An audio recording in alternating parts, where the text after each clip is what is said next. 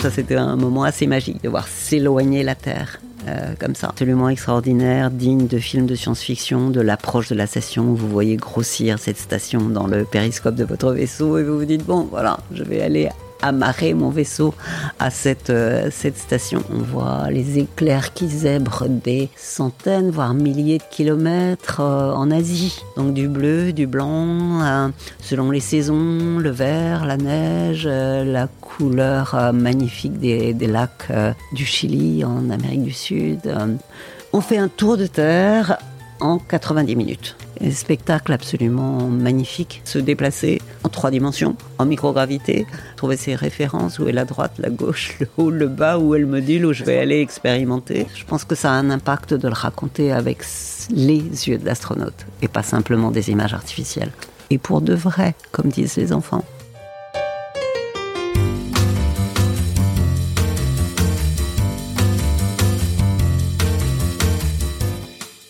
Vous écoutez La Combinaison, le podcast qui part à la rencontre de personnes exceptionnelles qui ont réussi dans leur domaine.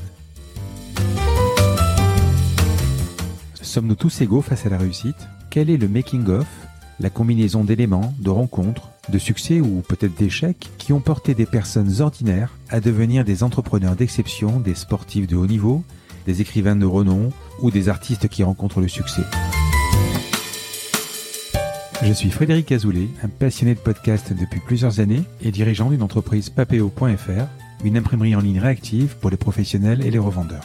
D'ailleurs, si vous écoutez cet épisode jusqu'à la fin, je vous offre un code promo pour commander sur notre site.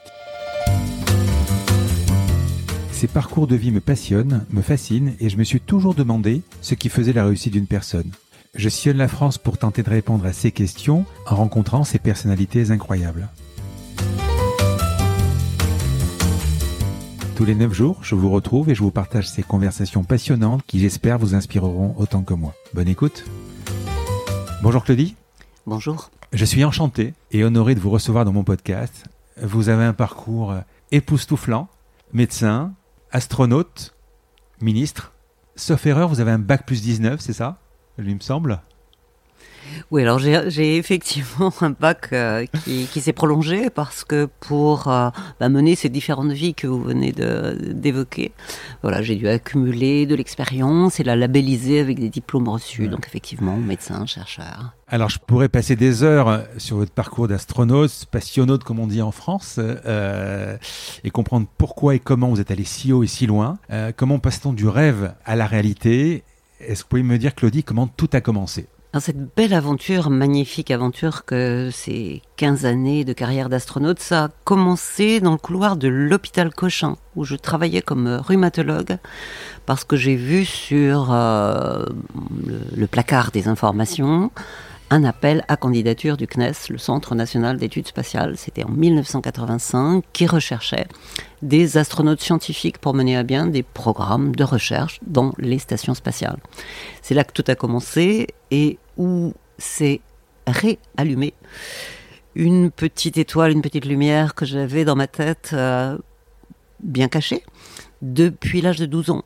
Je suis né en 57, j'avais donc 12 ans en 1969 et j'ai assisté fasciné au premier pas de l'homme sur la Lune, à l'alunissage d'Apollo 11, Armstrong, Aldrin, comme des millions de personnes dans le, dans le monde. J'ai vécu ce moment avec fascination, émerveillement. Ça a commencé à alimenter, au-delà de cette première vision, mon imaginaire alors j'étais déjà une petite fille très curieuse qui avait euh, dévoré Jules Verne dans toutes ses composantes, mais là je suis partie sur du documentaire, euh, de la connaissance plus précise de comment c'était possible, qu'est-ce qu'ils avaient fait, et puis la science-fiction de l'époque, euh, Asimov pour la littérature, Stanley Kubrick un peu plus tard avec 2001 Odyssée de l'espace, et voilà j'ai nourri, nourri, nourri cette, cette lumière, et elle m'a appelé fortement à candidater quand j'ai découvert cette possibilité de répondre à l'appel à candidature. Voilà comment tout a commencé.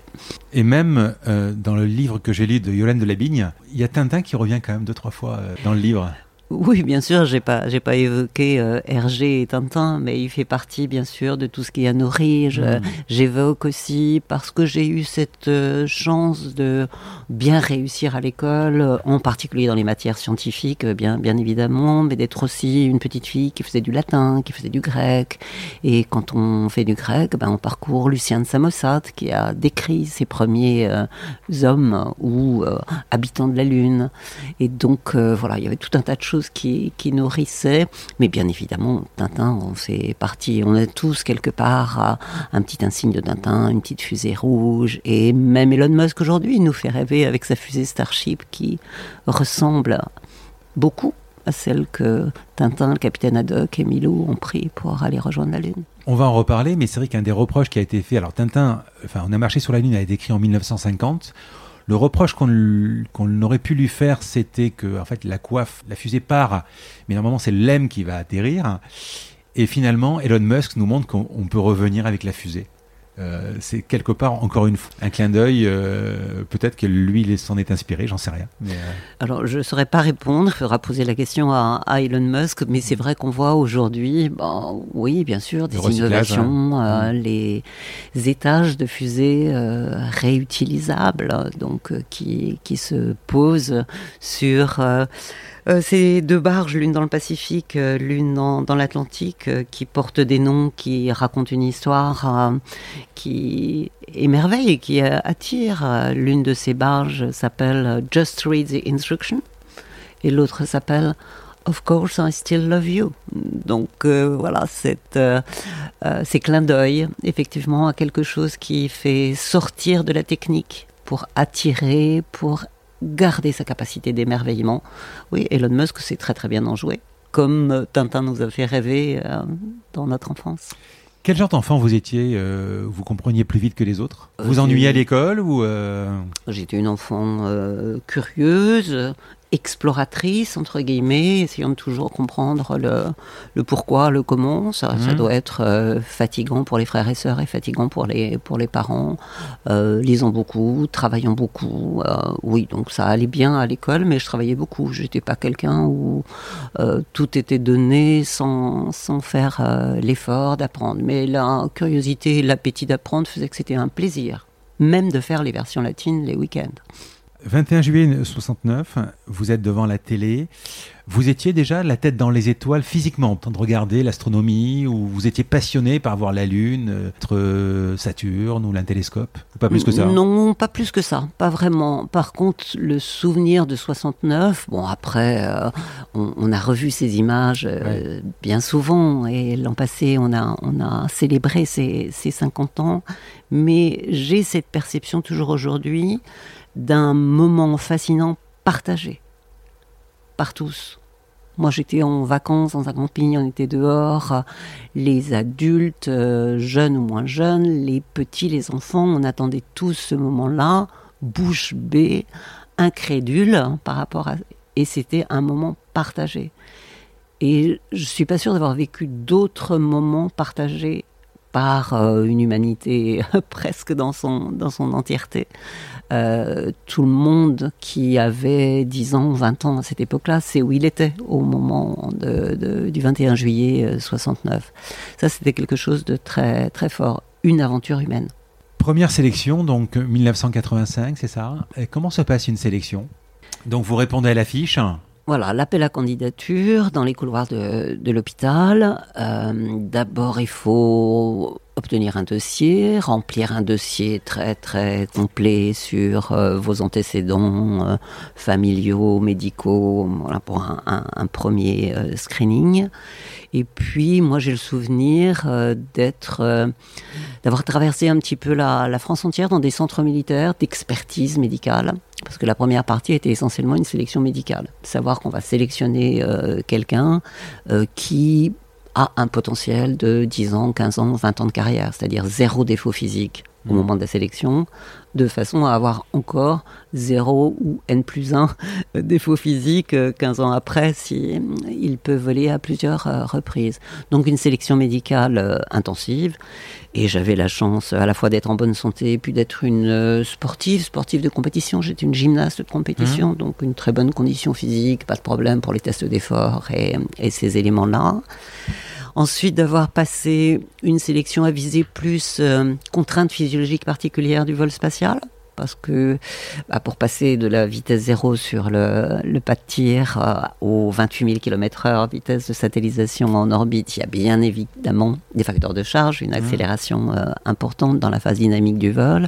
Donc test de votre euh, résistance et tolérance aux accélérations en centrifugeuse. Euh, caisson à dépression, table basculante, tabouret tournant. Ça, vous le faites pendant la sélection. Pendant la sélection. Pendant la sélection, puis ensuite ça fait partie de l'entraînement mais la sélection, si vous êtes claustrophobe, si vous résistez pas aux facteurs de, euh, charge, euh, vous avez quand même peu de chance euh, à la fin de la sélection de faire partie de ceux qui seront retenus. Évidemment, l'élément psychologique est essentiel. Donc, une fois qu'on a franchi toutes ces étapes, petit à petit, dans les différents centres d'expertise en France, sélection psychologique individuelle, Mmh. votre capacité de raisonnement, de logique, enfin, tout ce que vous pouvez imaginer comme batterie de test très, très complet, et la psychologie de groupe comment vous allez vous comporter dans un équipage, dans un environnement contraint, euh, sous pression, sous regard euh, complexe, euh, pour gérer des, systèmes, des systèmes complexes? c'est une une épreuve assez intéressante que j'avais pas vécue auparavant. Où on était huit dans une espèce de bulle observée par des, des psychologues et ayant à résoudre un problème insoluble, mais ce qui permet voilà d'avoir un petit peu une connaissance de l'adaptation possible dans une vie d'équipage, c'est important. Capacité à apprendre les langues, parce que bien évidemment, on va partir s'entraîner euh, soit en Russie pour moi, soit euh, aux États-Unis, et puis maintenant en Chine. Donc je pense que l'aptitude à apprendre le chinois fait partie aujourd'hui des, critères de sélection. La sélection se fait où? La sélection, elle s'est faite pour nous en 1985 en France. C'était le CNES, l'Agence française de l'espace, qui Donc ils sont euh, équipés d'une centrifugeuse et tout ça. Et c'est pour ça que j'ai parlé des centres d'expertise militaires. Oui. Euh, que ce soit à Versailles, à Marseille, euh, bon, Bordeaux, euh, mmh. sur, l'île de France, à d'autres endroits où effectivement il y a des centrifugeuses, il y a des questions à dépression, il y a tout ce qui va bien pour faire ce type de, de sélection qui sont probablement utilisés aussi pour les pilotes de chasse, pilotes d'essai, enfin d'autres métiers un petit peu contraignants sur le plan mmh. physiologique et où la condition physique est, est essentielle. Hum.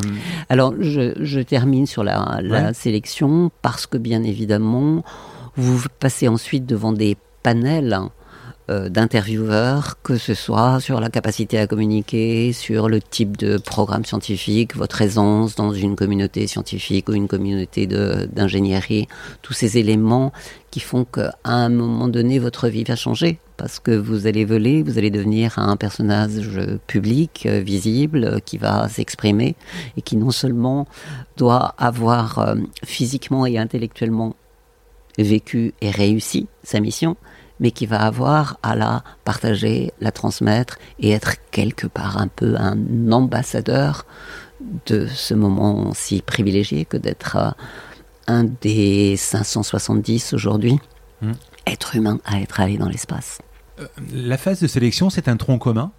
Euh, si vous n'arrivez pas, si vous n'êtes pas dans les, dans, au niveau santé ou dans les aptitudes peut-être intellectuelles pour arriver en vol, vous pouvez faire d'autres métiers au CNES oui, bien sûr, le, milieu du spatial est un milieu où il y a plein de métiers de hmm. chercheurs, d'ingénieurs de tout type. Et puis maintenant, vous auriez raté, excusez-moi, je, je m'exprime mal, vous auriez raté la sélection vous auriez aimé continuer dans le, dans le spatial ou vous seriez resté peut-être rhumatologue?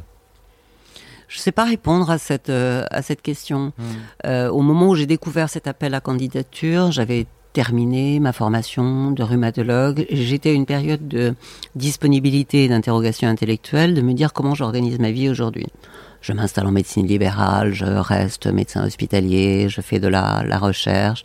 Et voilà, c'est ouvert cette opportunité qui vraiment résonnait si fortement avec ces, ces, ces désirs d'enfant, ce rêve Donc voilà, j'ai eu entre guillemets l'audace de tenter, puis la, la chance de réussir, parce qu'il n'y avait pas que sept candidats parmi les mille qui avaient toutes les qualités, on était sûrement un petit peu plus, mais voilà, à un moment donné, la chance s'ajoute au talent et aux compétences. 7 sur 1000 wow. 7 sur 1000 à l'époque, et sur les 1100 candidatures féminines, donc 10%, ce qui n'est pas beaucoup. Et j'étais la seule femme parmi les sept à être euh, sélectionnée. Bon, ça progresse un tout petit peu, mais pas vraiment très vite. Là, il y a à peu près 10% aujourd'hui de femmes astronautes dans la population globale des 570 astronautes que, que j'évoquais précédemment. Et puis je rappelle quand même que vous avez été la première femme française et européenne dans l'espace. Alors la première est la seule femme française. Mmh. il y aura, je pense, une sélection de l'Agence spatiale européenne à, à venir l'année prochaine et Mmh. je suis sûre qu'il y a des, des, jeunes femmes de grand talent qui participeront à cette, euh, cette aventure. Et euh, au niveau euh, européen, effectivement, comme astronaute professionnel, je suis la première astronaute labellisée professionnelle par une agence, effectivement, à avoir euh, volé, et la première femme astronaute européenne à avoir volé dans la Station spatiale internationale. Oui. L'entraînement donc se fait euh, au CNES. Euh... Non, l'entraînement, la sélection, La c'est faite dans les, les centres Ouais. d'expertise. C'est le CNES qui présente ces, ces astronautes. Et c'est vrai qu'à cette époque, en 85, c'était une période d'ambition européenne très forte sur le spatial. On était dans le programme Hermès, cette navette spatiale euh, européenne qui aurait emmené des spationautes. C'est pour Mhm. ça qu'on avait inventé d'ailleurs un, un mot différent dans, dans l'espace, des plateformes orbitales. Donc, euh, à ce moment-là, se profilait la possibilité d'avoir effectivement une formation, un entraînement et pourquoi pas un départ d'un pas de tir européen en tant qu'astronaute européen pour rejoindre la, station. Et puis, bon, tout ça n'a pas vraiment euh, abouti et nous sommes envoyés à l'entraînement selon les programmes de coopération, soit avec les partenaires russes, soit avec les partenaires américains, qui étaient les deux partenaires ayant accès pour des équipages à, l'espace, la navette côté américain, la fusée Soyuz et la capsule Soyuz côté russe. Et moi, je suis parti à l'entraînement euh, côté russe. Avant de, de partir à l'entraînement, euh, d'ailleurs, j'avais été sélectionné avec un diplôme de rhumatologie en poche, euh, médecin, rhumatologue, et comme j'avais été sélectionné comme astronaute scientifique pour mener à bien des programmes scientifiques, à côté d'un de, de candidats pilotes, euh, ingénieurs, navigants, moi j'avais cette capacité à, prendre en charge le programme scientifique, j'ai voulu densifier ma formation scientifique. Donc j'ai fait une thèse de sciences, je suis docteur en sciences en neurosciences, qui explique le bac plus 19 euh, évoqué euh, précédemment. Et c'est donc avec ce bagage euh, médical et scientifique que bah, j'ai eu la chance à un moment donné de passer du statut de candidat astronaute en 85 à celui d'astronaute en 92, quand je suis parti à l'entraînement en Russie. Alors, j'ai l'impression, quand vous me décrivez euh, ce moment, vous parlez de chance tout à l'heure, mais vous avez énormément travaillé, vous avez repris vos études pour ça, et vous avez laissé le minimum de chance au hasard, en fait. Oui, oui, oui, sans Hmm, doute, mais c'est je, je dis souvent, c'est un peu euh, comme un joueur d'échecs qui prépare euh, trois coups à l'avance en, en avançant son pion. Ouais. Et si j'ai fait une, euh, une thèse de science, c'est-à-dire cinq années passées dans un laboratoire pour euh, acquérir ces compétences spécifiques de la, de la recherche scientifique fondamentale, j'ai choisi un laboratoire qui travaillait en coopération internationale, en particulier sur des thématiques de la recherche en, microgravité, qui m'a permis de m'introduire d'abord comme scientifique dans le monde soviétique puis russe de cette recherche en microgravité. Et effectivement, je construisais un chemin d'atout qui faisait qu'à un moment donné, j'étais la bonne personne au bon endroit avec les bonnes compétences. Oui, bien sûr. La chance, ça se, euh, ça se prépare. Sur un milieu quand même euh, où vos, vos compétiteurs sont souvent assez militaires et hommes, est-ce que le fait d'avoir été euh, une femme, aujourd'hui certainement, mais à l'époque, c'était un atout à, intelligence, capacité, formation égale? À, la fois euh, atout et frein, je dirais. Atout parce qu'effectivement, je crois qu'en 85, euh, c'était souhaité Hmm. euh, au- au-delà du souhaitable, bien évidemment, qu'il y ait de la diversité dans les, les astronautes. Donc la présence d'une femme était quelque chose qui faisait partie, euh, je, pense, des, éléments de, sélection. Euh, le métier d'astronaute s'ouvrait à des profils qui n'étaient pas simplement des profils de pilote ou ingénieur navigant. C'était l'ouverture effectivement à des carrières de chercheurs, d'ingénieurs plus classiques ou, ou de médecins et de civils. Donc euh, voilà. Donc euh, j'avais quelques atouts dans cette diversité, diversification des, profils. Après, il y a toujours un temps d'inertie. Et c'est vrai que dans la sélection qui a été la mienne, euh, parmi les, autres candidats, bon, Michel Tonini, pilote de chasse, pilote d'essai, Jean-Pierre Reigneret, pilote de chasse, pilote d'essai, ils sont tous partis à l'entraînement avant moi. Les militaires. Je crois plus parce que c'était militaire que euh, parce qu'ils étaient des, hommes. Parce que partir à l'entraînement en 90, 91, c'était partir à l'entraînement en Union soviétique. Donc c'était quand même encore un type de coopération dans une base militaire, la Cité des, Étoiles, près de Moscou, très militaire, très formaté. Il n'y hmm. avait pas beaucoup de profils civils à, cette époque-là. Donc euh, souvent je réponds à la question, euh, c'est plutôt le fait d'avoir été une civile dans un environnement militaire qui fait que je suis arrivé un petit peu après ceux qui avaient été sélectionnés en même temps que moi. Parce que si on fait le calendrier, euh, sélectionné 1985, départ pour Mir 1996 et entraînement 1992. Autrement dit, ça a mis 11 ans de sélection. Ça a mis 11 euh, ans entre le, la sélection comme candidate astronaute à l'exécution de, la première mission euh, en, en, 96.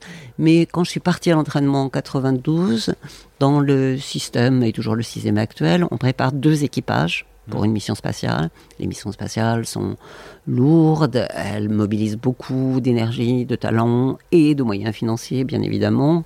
Donc il faut être euh, sûr que l'équipage va partir. Un équipage va partir au, mmh. moment où la mission est, Donc, il y a une doublure. Donc il y a une doublure. Donc 92, je suis parti, doublure d'un vol qui aura lieu en 93, celui de Jean-Pierre Reigneret. Mmh. Et euh, donc j'ai eu un premier entraînement en 92 et puis ensuite mon entraînement comme, euh, comme numéro un. Mais euh, un peu comme euh, frotter sa chance, comme on l'a, on l'a évoqué, bien réussir son rôle de doublure. c'est bah voilà, une bonne clé d'entrée pour être le numéro un du vol suivant. C'est ce qui s'est passé. Mais qu'est-ce qui se passe pendant 11 ans c'est euh, vous étudiez, vous apprenez, vous êtes. Euh, Alors entre la sélection de 85 et mon départ en 92, eh bien j'avais une vie à 150 puisque j'étais toujours à peu près rhumatologue à, temps plein à l'hôpital Cochin et chercheur à temps plein dans un laboratoire du CNRS. Mais ça tous les étudiants en, hmm. sciences ou en médecine le, connaissent. Donc euh, voilà, c'était une une vie de, de recherche, de rédaction de thèse, enfin tout ce qu'un chercheur et un médecin peut avoir à, faire. Et 92, partir à l'entraînement, c'est acquérir des compétences qui vous sont pas obligatoirement naturelles au départ. Quand vous êtes médecin et chercheur, vous n'êtes pas obligatoirement le spécialiste des plateformes gyrostabilisées. Donc vous avez un apprentissage théorique d'un système très complexe, que ce soit celui de, la capsule euh, Soyuz, que ce soit celui de la station, que vous allez être amené à opérer, à travailler, à exploiter, à maintenir et à réaliser le, programme scientifique. Donc c'est effectivement beaucoup, beaucoup de cours euh, théoriques, d'apprentissage, tout ça en russe. Évidemment, je vous, je vous l'épargne, mais euh, c'est un bonheur d'apprendre le russe, qui est une langue euh, merveilleuse. Et euh, bien évidemment de l'entraînement physique, de l'entraînement physiologique, de l'entraînement de survie, parce qu'on peut être amené à rencontrer des situations euh, complexes, que ce soit des atterrissages manqués et des, stages de survie en, en, extérieur dans des environnements froids, que ce soit des évacuations d'urgence de la station en cas de dépressurisation, de feu à bord, euh, d'évacuation pour cause de, de maladie.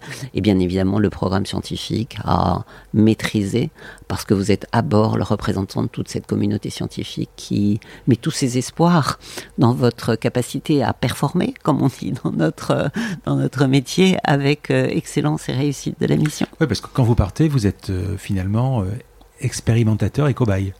On est expérimentateur, on est cobaye, on est spécialiste de son domaine et on est multitâche. Hmm. Alors parlez-moi de l'entraînement, euh, comme on voit. Alors il y a un excellent film et j'ai découvert très tard, après l'avoir vu, que vous aviez conseillé euh, Eva Green. Le film s'appelle euh, Proxima, d'Alice Vinocourt. D'ailleurs, on voit, on voit la. Alors, je sais pas si c'est la vraie, mais on voit la Cité des Étoiles. Enfin, on voit la Russie. C'était tourné dans des lieux réels, à la fois au European Astronaut Center, le centre d'entraînement des astronautes européens à Potsdam, en, mhm. en Allemagne, de l'agence spatiale européenne, et puis à la Cité des Étoiles. Oui, oui. Donc, on voit, on voit tous ces entraînements qu'on pourrait voir dans d'autres films. Euh, l'entraînement, euh, dans, le livre que j'ai lu, j'ai noté bon, quelques exercices, tabouret tournant, la centrifugeuse, euh, le, vol parabolique. J'imagine que le vol parabolique, la première fois que vous vous retrouvez en, c'est quoi de la microgravité, c'est ça? Microgravité sur des périodes de 20 secondes au moment du sommet de la parabole et avant la ressource en gravité. On, va, on, va rappeler, donc l'avion monte. Oui, c'est un avion qui, au lieu d'avoir une trajectoire rectiligne, a une trajectoire parabolique, donc, monte, monte, monte, Décroche Alors au sommet de la parabole, bah, effectivement, réduction de, de la de l'énergie des, des, des, moteurs, et puis cette phase de 20 secondes à peu près de microgravité où on replonge vers la planète Terre et où il faut là exécuter une ressource effectivement avec un facteur de charge important. Donc c'est une succession de 0 Microgravité, presque 0 G, et de 2 G quand il faut faire cette ressource pour récupérer. Euh, Quelle est votre trajectoire. C'est incroyable de vivre ça déjà la première fois? Oui, c'est hum, tout à fait euh, intéressant parce que vous ressentez sur une durée très très brève euh, ce sentiment de légèreté, liberté. Vous avez plus plus de poids, mais effectivement à l'intérieur de votre corps, il y a quand même une perturbation euh, importante dans la répartition des, des organes. Là, retrouver mmh. les les références et ça peut être inconfortable. Euh, parfois, j'ai la chance, peut-être euh, c'est pour ça aussi que j'ai été sélectionnée, de ne pas être du tout sensible au mal des transports, au mal de, de l'espace. Donc moi, j'ai profiter de ces moments avec presque parfois une jouissance d'enfant, euh, mmh. de, de, découvrir ces, euh, ce, ce, corps léger et libre. et je l'ai un peu vécu comme ça tout au long de la sélection et de l'entraînement. Je suis, je suis quelqu'un, je vous l'ai dit, de, de, sportif et curieux, désiré de comprendre comment fonctionne le corps. Si je suis rhumato et traumato-sportif, c'est parce que j'aime comprendre comment fonctionne le corps. Donc le fonctionnement du corps en microgravité, c'est aussi quelque chose qui me qui me passionnait. Donc j'y allais avec appétit de découvrir les capacités de mon corps à vivre l'hypergravité en centrifugeuse, euh, l'hypoxie en caisson à dépression, euh, l'inconfort en tabouret tournant. Donc j'y allais avec appétit et non pas stress. J'aimais ça. Quand on parle de la centrifugeuse, donc c'est ce, bras qui tourne, mm. euh, pour moi, ce que je pensais, euh, à un moment, vous allez être arraché du sol. C'est la partie d'après, on va en parler, le décollage. Vous allez être arraché du sol, donc il y a une accélération très forte. Euh, ce bras qui tourne, il accélère ou c'est régulier? Comment, comment ça fonctionne? Vous avez une accélération progressive pour passer du 1G au plateau sur lequel on veut tester hmm. votre organisme. Vous êtes couvert de capteurs euh, pour euh, le cœur, euh, l'électroencéphalogramme, les oculogrammes. Et ça monte progressivement jusqu'à un plateau de 4G qui peut durer quelques minutes.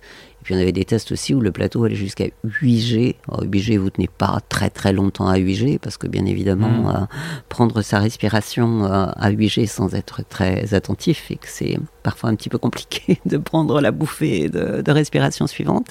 Donc il y a des techniques à, à apprendre. Mais donc c'est assez progressif, puis le plateau. Progressif et le plateau. Et moi, je l'ai ressenti comme ça. Donc, il y a des accélérations au fur et à mesure dans. ça, la vitesse augmente de façon à atteindre, à monter au niveau euh, d'accélération de facteur de charge qui est celui recherché pour le. Et évidemment, évidemment, l'entraînement n'a plus rien à voir avec la sélection. Les tests que vous faisiez en sélection, c'est beaucoup plus euh, poussé, c'est beaucoup. C'est la sélection, vous le faites une fois, ça passe ou ça casse. Et puis après l'entraînement, vous entraînez. C'est l'exercice le plus difficile ou quel est l'exercice qui vous a le plus embêté? Même si vous y alliez avec entrain, vous me l'avez dit? J'ai pas de mauvais souvenirs. Euh, Ou celui qui vous a fait le plus marrer Peut-être ce qui était euh, lourd, complexe, c'était ces séances en simulateur dans la capsule euh, Soyuz pour euh, les phases dynamiques de vol où vous êtes dans votre scaphandre intravéhiculaire, scaphandre d'entraînement, et où À un moment donné, les ingénieurs dans, dans la pièce provoquent une dépressurisation entraînement. Hein. On répète, on est mort plein de fois euh, à l'entraînement, hein, parce qu'il faut maîtriser ces situations pour être ensuite performant pendant le vol. Et là, vous fermez votre scaphandre et à la pressurisation qui s'installe dans le scaphandre de façon à compenser la dépressurisation, qui n'est pas une vraie dépressurisation, bien évidemment, euh, on ne met pas la, la santé de l'astronaute en, jeu pendant l'entraînement.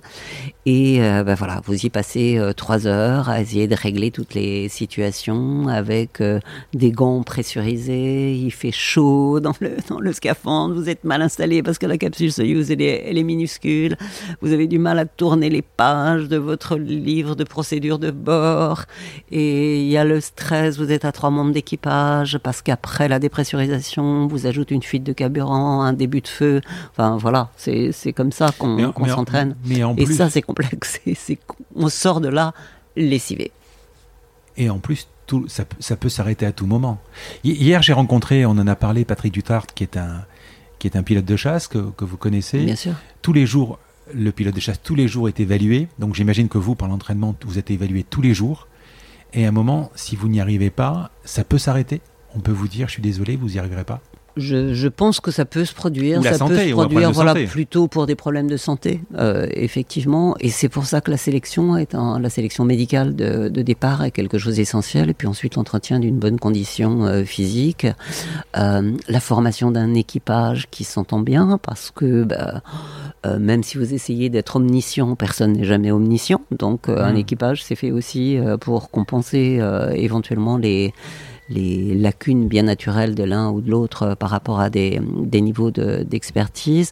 Donc tout ça fait en sorte que ça se passe bien. Et moi, ce que j'ai apprécié dans l'entraînement euh, côté russe, c'était justement euh, la confiance qui était faite en l'équipage, et l'équipage avait confiance en ceux qui les entraînaient, nos, nos, nos ingénieurs d'entraînement. et cette relation de confiance fait que on se dépasse, on arrive à être encore euh, meilleur que ce qu'on croit euh, pouvoir être.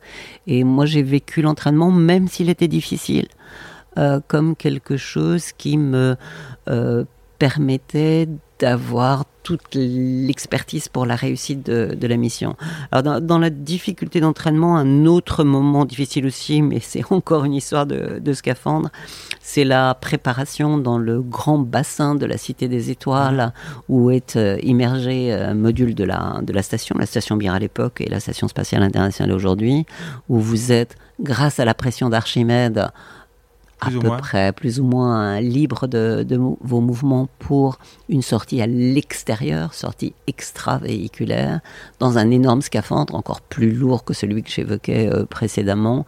Et là, bah, c'est vrai que c'est 5 heures, 6 heures d'entraînement euh, en scaphandre, euh, peu mobile peu ergonomiquement adapté à la morphologie féminine à l'époque, hein, je parle de, de 95, euh, c'est des moments euh, dont je garde des bons souvenirs, mais qui étaient des moments physiquement durs.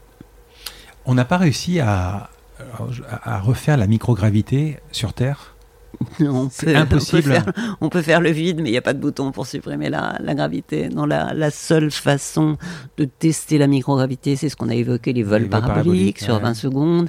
Après, il y a des fusées sondes au moment de la descente de, de la petite euh, capsule, bah, il y a une partie en chute libre qui représente la microgravité. Mais non, le seul laboratoire où on puisse tester l'hypothèse de l'action de la gravité sur tel ou tel mécanisme, que ce soit de la physiologie, que ce soit de la physique des fluides, que ce soit de la physique des plasmas, euh, des mélanges d'alliages, c'est le laboratoire en orbite autour de la Terre à 28 000 km/h une station spatiale de type Mir, de type station spatiale internationale aujourd'hui, avec euh, sept superbes laboratoires scientifiques. C'est un, un, vrai labo, on y fait une vraie recherche aujourd'hui. On va parler du décollage. Alors 15 jours avant de partir, vous intégrez donc, alors c'est toujours l'hôtel l'hôtel cosmonaute ça? On part à Baïkonour. On, s'entraîne à la Cité des Étoiles près de Moscou et le mmh. pas de tir est à Baïkonour au Kazakhstan.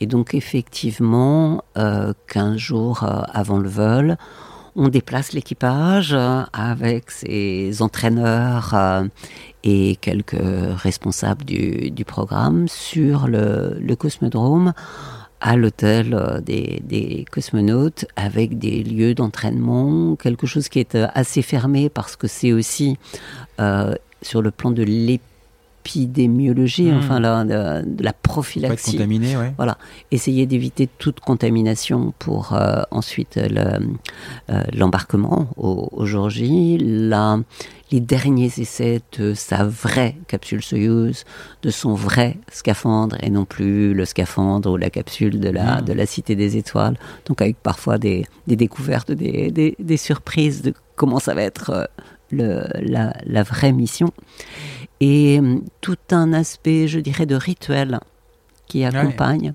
ce, ce moment-là. Planter un arbre, euh, voir le film. De, que moi j'ai trouvé très intéressant. Effectivement, euh, visiter la maison où Gagarine a passé sa dernière nuit en 1961 hmm. avec euh, Korolev, euh, planter un arbre dans l'allée des cosmonautes, euh, regarder effectivement Billy Sonce Postini, le soleil blanc dans le désert. Que... Faire pipi à l'endroit où Gagarine a fait. Ça, c'est le jour du, du départ. Euh, l'autobus s'arrête à, l'endroit où euh, effectivement euh, Gagarine euh, s'est soulagé avant de monter dans la dans la fusée. Une fusée, la fusée Soyuz n'est pas très très différente de celle qu'il avait utilisée à l'époque.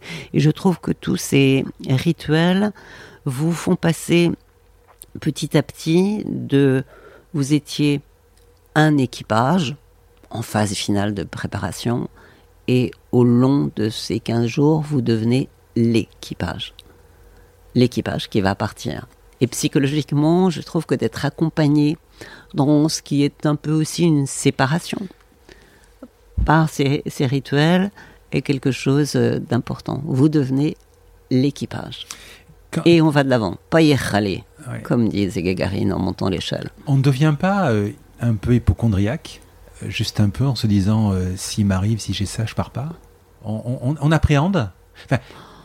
Oui, bien sûr. En fait, on appréhende euh, à tout moment de la sélection, de l'entraînement. On prend des précautions. Euh, je l'ai déjà dit souvent. Je faisais plus de ski. Je mangeais pas d'huîtres. Euh, euh, J'ai pas entamé de grossesse avant mon premier vol spatial. Bon, bien évidemment, on essaie de se donner un maximum d'atouts, d'avoir une condition physique irréprochable et une expertise acquise par l'entraînement au plus haut niveau mm. d'excellence. Euh, on est là pour ça, on a choisi ce, métier-là aussi pour ça, pour aller au, bout de soi et, montrer cette capacité à, être performant et à réussir bah, cette, cette mission exceptionnelle et, et, privilégiée. Mais euh, effectivement, on me pose souvent la question de la peur avant le décollage. Moi, c'était surtout la, concentration, la vigilance extrême, tout ce que j'allais être amené à vérifier et contrôler, et surtout l'impatience d'entendre le zagigagne et la mise à feu.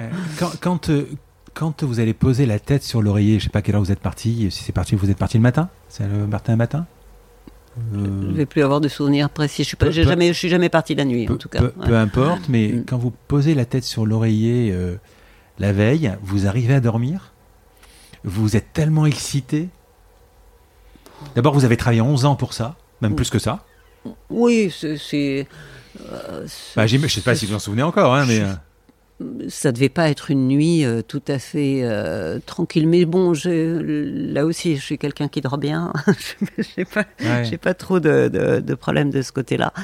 Euh, et on, on, a partagé des choses avec la famille aussi au dernier moment, derrière une vitre, bien évidemment, mm. prophylaxie oblige. Mais voilà, on est dans un état d'esprit. D'abord, on vous l'a raconté, et puis il y avait votre mari on, on nous l'a raconté, on a vécu avec des, astronautes euh, qui étaient déjà très mmh. expérimentés, mais euh, ça je l'ai dit aussi, même si on a des tas de représentations euh, dans, liées à cette transmission par nos aînés des, missions, on, découvre quand même la, la microgravité. C'est pas parce que vous vous êtes entraîné en bassin ou que vous avez fait de la centrifugeuse que vous, vous avez vraiment euh, la, capacité à appréhender ce qui va arriver. C'est une découverte et c'est ça qui est magique et qui, est, qui est fascinant hein, dès la ben, le ZAG est gagné à la mise à feu, à la, phase de vol, et puis l'arrivée en, microgravité. Et comme je l'ai dit aussi, c'est encore euh, ce que j'ai découvert était encore plus beau que le rêve que je pouvais avoir euh, en, en, en, tête. Donc effectivement, on est prêt on hmm. est prêt euh, et on passe ces, différentes étapes, peut-être un petit peu initiatiques, euh, à la russe, euh, s'asseoir sur le lit avant d'entreprendre le voyage, puis partir signer sa porte pour laisser la, trace de, de, son passage dans ce, dans ce lieu magique.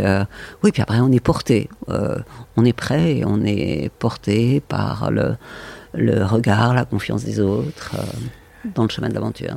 Alors, on, va parler du décollage. Le matin, vous, euh, vous, prenez un petit déjeuner?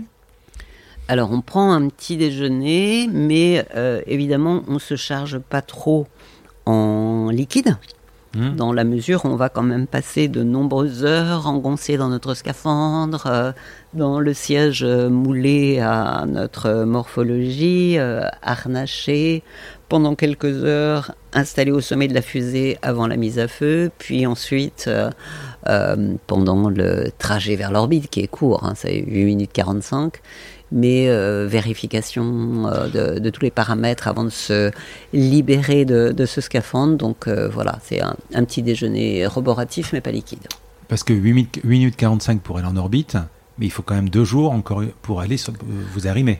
Oui, alors vous êtes installé dans une capsule euh, conique, hein, on mmh. voit bien, c'est celle qui revient à l'atterrissage d'ailleurs, et au sommet de cette capsule, vous avez une sphère qui est le bloc orbital, mmh. qui est séparé euh, par une écoutille, et une fois que la mise en orbite est assurée, que vous avez vérifié que lié à la pyrotechnie de séparation des trois étages de la, fusée, il n'y a pas de dépressurisation euh, minime qui est en train de s'installer, le sol vous autorise à quitter votre euh, siège, vous désarnacher euh, et à ouvrir l'écoutille qui vous fait communiquer avec le bloc orbital dans lequel vous passez, c'est pas plus gros que la taille de votre scaphandre pour monter dans ce bloc orbital.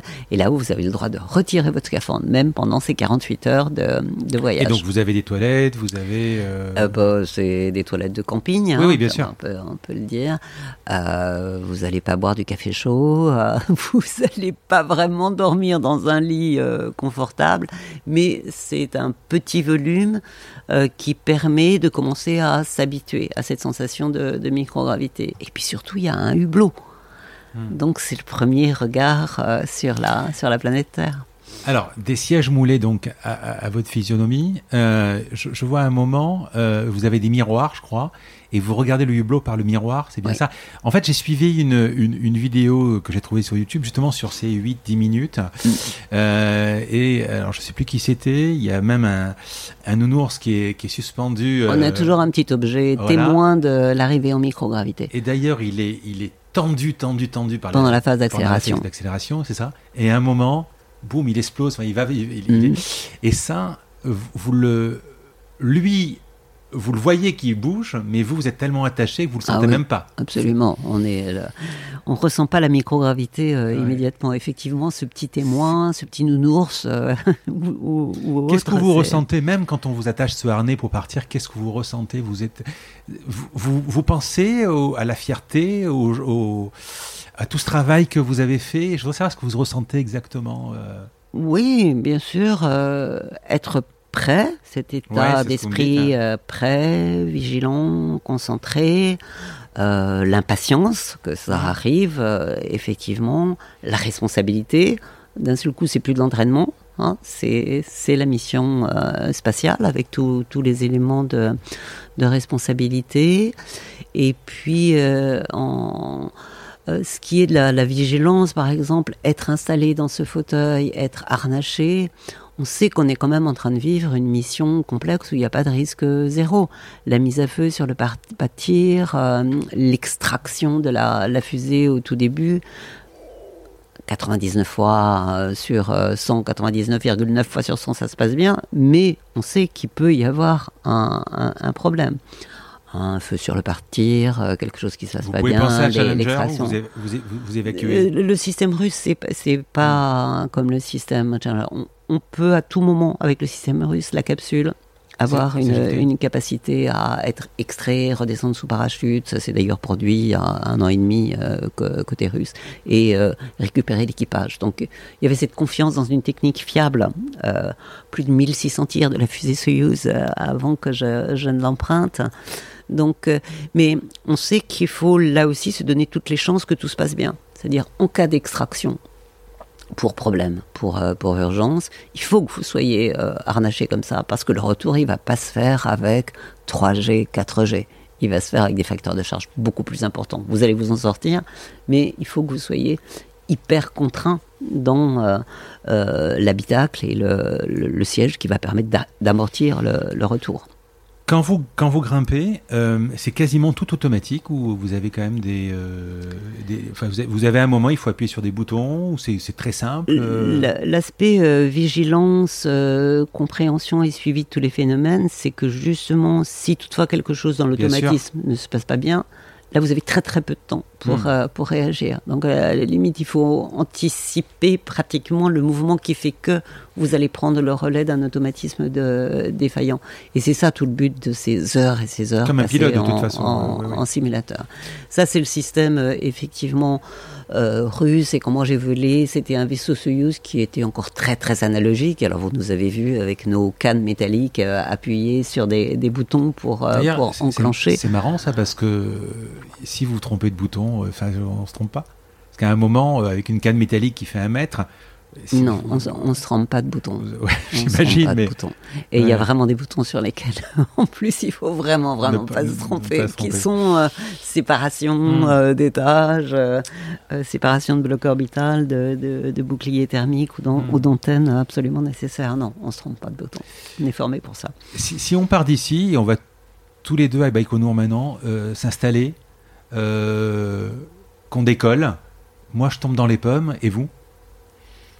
Il faut encore de l'entraînement, ou même euh, quelques années après, vous y arrivez? Moi je, vais dé- moi, je vais tomber dans les pommes à la- à l'accélération. Je pense être toujours en bonne condition physique. Je pense que je supporterais une mise en charge, Mhm. facteur de charge progressive. Moi, j'ai trouvé que c'était très progressif et, et soft, la mise Ah en oui. orbite. Parce que c'est une poussée progressive du premier étage de propulsion qui vous amène de 1G à 2G, 3G, 4G, séparation du premier étage, allumage du deuxième étage, ça remonte à 4G, séparation du deuxième étage, donc vous re- revenez à 1G, puis ça repart. Donc c'est trois accélérations Je peux y assez arriver, alors. progressives. Je pourrais, ça dépend de ma Euh, condition. Vous savez qu'aujourd'hui, après un entraînement, qui est quand Mm. même un entraînement sérieux, il y a, je crois, huit astronautes touristes Hmm. Qui ont volé dans, dans l'espace. Alors bien sûr avec un check médical euh, à- avant pour être sûr de supporter. Un chèque et un chèque. ces- et un chèque. chèque. Un chèque, bien Un évidemment. chèque, ouais, ouais. Et, euh, Ouais. ça, ça va se reproduire dans, dans les mois à venir, que ce soit dans le système russe ou dans le nouveau système américain, puisque le Crew Dragon de Elon Musk pour rejoindre la, la Station spatiale internationale et même envisager des missions autour de, de la Lune est euh, potentiellement ouvert, là aussi, à des activités euh, privées et commerciales. Deux jours après, vous arrivez. J'imagine que déjà, euh, vous avez regardé par le hublot, vous avez vu la Terre. Ça, ça doit être. mais alors. Parce que vous- on, on- on l'a tous vu, hein Oui, j'ai- Ouais. regardé à plusieurs reprises la Terre. D'abord, euh, dans sa partie euh, extraction verticale, vol vertical de la fusée, avant qu'elle ne commence à se mettre Ouais. en orbite autour de la Terre. Quand vous avez traversé les couches denses de l'atmosphère, la, euh, la coiffe qui protège Oui. la petite capsule au sommet de, de la fusée est éjectée. Puisqu'il n'y a plus besoin de protéger la capsule, on a traversé ces couches denses. Et là, ça libère la possibilité de regarder par le hublot latéral de la capsule conique. Et c'est là où j'ai regardé sur mon petit miroir qui était sur euh, la manche de mon scaphandre, petit miroir qui sert à regarder si vos cliquets d'hermétisation de votre euh, casque euh, sont, sont bien en place pendant la, la phase de, de mise en orbite. Et on est tellement harnaché, comme on le disait précédemment, qu'on ne peut pas se tourner pour regarder par le hublot. Donc voilà, de façon indirecte, on regarde dans le miroir pour regarder cette partie d'extraction verticale. Et ça, c'est la seule fois où vous allez le voir partir en vertical, du bas vers le haut, on peut avoir du haut vers le bas quand on chute, mais du bas vers le haut, ça arrive pas souvent. Et donc en fusée, ça, on, l'a. Donc ça, c'était un moment assez magique de voir s'éloigner la Terre euh, comme ça. Là, on entre dans une autre dimension. Et ensuite, quand vous êtes dans ce voyage en orbite, alors je dirais là, ben, plus parallèle à la, à la, surface de la Terre qui est ronde, hmm. je, je, le signale pour les, les, platistes qui pensent que la, que la Terre est plate. Non, non, je l'ai vue, elle est, elle est ronde. Et on tourne autour euh, en, en, orbite. Euh, là, j'ai eu la chance. Comme on l'imagine, on n'a pas toute sa rondité, en fait. Hein. Non, on est à 400 km en orbite, donc on voit à peu près un tiers de Terre, 2500 km mmh. de vue globale de, la Terre par le hublot. Mais j'ai eu la chance de voir une aurore australe. australe. J'en avais jamais vu au sol. Et voilà, donc mon, mes deux premiers souvenirs euh, après quelques secondes, même dans la première minute de vol, c'est l'extraction verticale. Et puis ensuite, le premier regard dans ce bloc orbital où j'avais enfin pu me débarrasser de mon, scaphandre intravéhiculaire, c'était de découvrir ce magnifique rideau magnétique vert de l'aurore australe. 16 nuits, euh, c'est ça? Par 16 euh, levées de, jour euh, On fait un tour de Terre en 90 minutes. Donc 16 fois le tour de la Terre par jour. Vous devez voir des éclairs. On voit des lumières des villes 90 minutes pour faire un tour de Terre, ça veut dire 45 minutes on voit la Terre de jour, mmh. et 45 minutes on voit la Terre de nuit avec le passage du jour à la nuit qui s'appelle le mmh. Terminator, quand ça commence mmh. à s'assombrir et qu'on passe dans la partie obscure.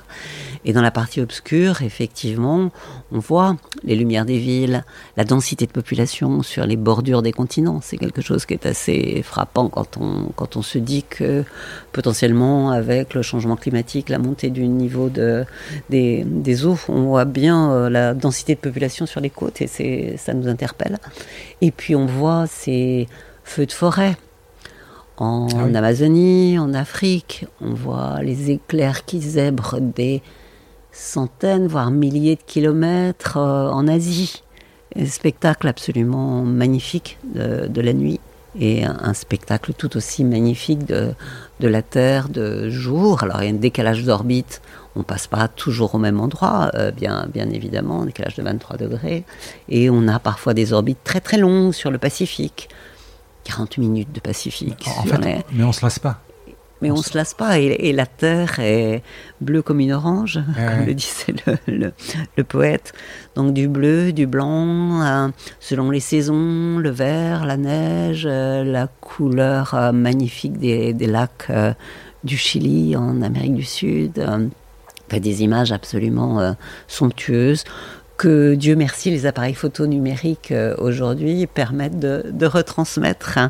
Et euh, de partager avec nos, concitoyens et c'est toujours magnifique. Thomas Pesquet a fait quand même pas mal de choses. Euh, il a fait pas mal de son, sur son blog. Il a fait un, très joli blog. Alors c'est formidable que de, pouvoir effectivement transmettre les, les choses comme ça. C'est formidable de faire un vol de longue durée, comme le disent mes, mes collègues astronautes qui ont volé pendant six mois. Ils connaissent la Terre par cœur. Vous avez fait 16 jours, c'est ça Moi, j'ai fait 16 jours et 10 jours ma seconde mission sur la Station spatiale internationale. Donc, il faudrait que j'y retourne pour me la connaître par cœur. Je la connais pas encore par cœur. Mais je, regarde avec avidité les, photos transmises par les, astronautes euh, aujourd'hui. Et c'est vrai, cette capacité d'avoir euh, les réseaux sociaux pour communiquer, euh, le numérique, le, multimédia qui permet d'être en, interaction directe. Moi, je trouve que ça, c'est quelque chose de formidable qui n'existait pas à l'époque où j'ai volé, mais qui permet à tellement de jeunes et de moins jeunes de, te partager avec euh, émotion et fascination cette euh, magnifique aventure. Et de voir à quel point la Terre est belle, la Terre est fragile, la Terre est vulnérable, et à quel point euh, quand on, on, parle avec... on est un peu des ambassadeurs de l'humanité par rapport à ce lien qu'on a avec la planète. Je pense que ça a un impact de le raconter avec les yeux de l'astronaute et pas simplement des images artificielles. Vous arrivez donc sur le. C'est un mécano en fait, hein, la station Mir à l'époque. Euh, il y a encore une fois un, protocole, euh, je crois du pain, du sel. Vous faites un repas euh, ensemble et puis après vous allez vous allez bosser. Qu'est-ce que vous ressentez dès que vous arrivez Qu'est-ce qui se passe? C'est 48 heures de voyage dans le, vaisseau Soyuz avant de rejoindre la station. Euh, moi, je l'ai pris comme un moment de découverte et d'habituation, d'adaptation à ce qui allait être ma, ma vie euh, dans, dans, la station. Euh, je passe le moment absolument extraordinaire, digne de films de science-fiction, de l'approche de la station. Vous voyez grossir cette station dans le périscope de votre vaisseau et vous vous dites, bon, voilà, je vais aller amarrer mon vaisseau à cette, cette station. Des moments tout à fait magiques parce que la station est, est belle quand elle est dans les dans le, cosmos noir et, qu'on la voit briller de tous ces feux et de tous ces panneaux solaires réfléchissant le, soleil. Donc ça, c'était des moments magiques. ensuite, vous êtes amarré. On vous donne l'autorisation, parce que les pressions sont égales d'un côté et de l'autre, d'ouvrir l'écoutille. Et vous allez retrouver ces trois membres d'équipage qui, sont, à bord depuis euh, quelques mois, qui sont ravis de voir arriver des, compagnons euh, d'aventure et nous ravis de les retrouver parce qu'on s'est entraîné Vous amenez sûrement euh, de la nourriture ou des choses. On, amène nous les nouvelles de, mm. de, la terre, de la famille, les petits mots et puis de la nourriture, des fruits frais, des odeurs de, de, la terre. Et c'est important ces mm. odeurs à retrouver quand on en a été éloigné pendant, pendant longtemps. Et puis c'est vraiment de l'amitié et de la fraternité. Moi, c'est ce que je retiens de, de, mon aventure. La diversité euh, des jeunes rookies et des astronautes ou cosmonautes qui ont déjà volé trois fois, quatre fois, cinq fois. Des Américains, des Russes, des Européens de différentes euh, nationalités. Des pilotes militaires, des ingénieurs, des géophysiciens, des, des médecins. Mais tous unis par cette euh, possibilité de vivre en tant qu'humanité une, une, aventure forte. Donc moi c'était aussi toute cette émotion euh, pas, enfin, euh, émotionnelle hein, et, et, pas rationnelle que je ressentais. Après le rationnel c'était le volume énorme de cette station spatiale et apprendre à se déplacer en trois dimensions en microgravité, ajuster euh, ses déplacements, retrouver ses références, où est la droite, la gauche, le haut, le bas, où est le module, où je vais aller expérimenter. Vous me parlez de la piscine, mais quand on fait de la plongée, on a quand même la, on est quand même freiné par l'eau. Là, vous n'êtes freiné par rien, en fait. C'est ce qui permet le mieux possible de, hmm. se rapprocher de cette euh, situation. Mais en microgravité, euh, effectivement, vous n'avez plus du tout de poids. Il reste votre masse et son inertie, et c'est là où il faut contrôler sa façon de C'est-à-dire que si j'envoie une balle, euh, elle, elle, elle, va, elle va partir à la même vitesse. Enfin, elle va pas avoir une trajectoire parabolique et elle va pas suivre la loi de, voilà, donc elle va partir, elle, ne s'arrêtera jamais en fait dans l'espace. Euh, elle s'arrêtera là où elle va rencontrer euh, un obstacle, un, obstacle de même que l'astronaute. Si vous isolez un astronaute en plein milieu d'un énorme volume en microgravité, il va pas être capable de venir s'accrocher à la, à la paroi. Euh, c'est la raison pour laquelle aussi, on va en parler, quand vous faites une sortie extravéhiculaire, vous êtes quand même, elle tourne quoi, à 28 000 km/h, c'est ça Oui, la vitesse, oui. Vous êtes sur le toit à 28 000 km/h pas sur le toit, on est sur le toit, à, distance du, toit, oui, euh, accroché par un. Mais euh, je, parle de cette composante à la fois rationnelle, de, de, découvrir, de découvrir un nouvel espace, une troisième dimension, une nouvelle façon de se déplacer, euh, tout cet aspect émotionnel de retrouver des amis. Et c'est vrai que côté russe, j'ai ce souvenir, vous l'avez évoqué, là encore, du rituel de bienvenue qui était partagé, le pain et le sel, effectivement, mais camarades cosmonautes avaient euh, maintenu cette, euh, cette tradition. Et ça, ça fait partie aussi de cette euh, fraternité, moi, qui m'attend plus pendant cette vie d'astronaute. Alors, plusieurs questions. On, on, mange quoi? On dort comment? On prend une douche comment? De façon pratique? À l'époque, 96, station Mir, euh, très station soviétique encore, nourriture presque exclusivement euh, russe, goulash, cendre gelée. Euh, en, sachet En sachet lyophilisé à réhydrater, de même pour la nourriture, sachet à réhydrater, chaud ou froid, et pour les soupes, les borsch, hmm. ce, qu'on pouvait avoir à bord. Et puis sinon, des petites boîtes dans, dans lesquelles la, la, nourriture était très compactée, sans miettes, sans sauce, qu'on pouvait réchauffer dans un petit four à résistance mais une nourriture qui était, je dirais, peu diversifiée. J'ai eu la chance quand même de travailler avec une école hôtelière du, sud de, la France qui avait, avec ses, jeunes étudiants, des jeunes apprentis, préparé quelques plats qui avaient été embarqué pour moi dans un vaisseau cargo, un vaisseau Progress quelque temps avant, et que j'ai trouvé avec plaisir. Voilà, gustativement, c'était quelque chose de, différent, cette nourriture et cette gastronomie euh, française. Ça a beaucoup évolué aujourd'hui dans la mmh. Station spatiale internationale, beaucoup plus de diversité dans la, dans la nourriture, avec des viandes reconstituées, avec bon, et donc c'est. là, c'est pareil, vous êtes en, en, microgravité, mais vous ne, vous ne pouvez pas euh, euh, recréer la gravité on peut recréer la gravité pour des petits échantillons. Par exemple, moi j'avais une expérience de biologie du développement sur un animal qui était pleurodelle. Pleurodelle, c'est une salamandre, un triton, qui a pondu dans l'espace. J'ai récupéré les œufs de ces pleurodelles. Les uns, je les ai laissés en microgravité pour voir l'influence de la gravité sur le développement d'un œuf animal. Et d'autres de ces œufs, je les ai mis dans un bijou de centrifugeuse où j'avais la possibilité d'avoir une centrifugeuse qui faisait du 0,5 G, 1 G, 2 G, de façon pour les scientifiques de pouvoir établir une courbe de corrélation entre les effets observés sur, euh, sur l'œuf et le niveau de gravité auquel il était euh, mmh. soumis. Donc on peut reproduire la gravité sur des petits euh, éléments. Aujourd'hui, on se pose la question pour des missions beaucoup plus lointaines, puisqu'on parle d'exploration martienne aujourd'hui, avec des voyages qui vont être 6 mois, 8 mois, de se dire est-ce qu'on peut laisser se décompenser un organisme Se décompenser parce qu'on va se désadapter aux forces habituelles de la gravité, perdre du muscle, perdre de la densité osseuse, parce qu'on n'a pas besoin de résister à une gravité? Est-ce qu'éventuellement on peut compenser ça en produisant une gravité artificielle?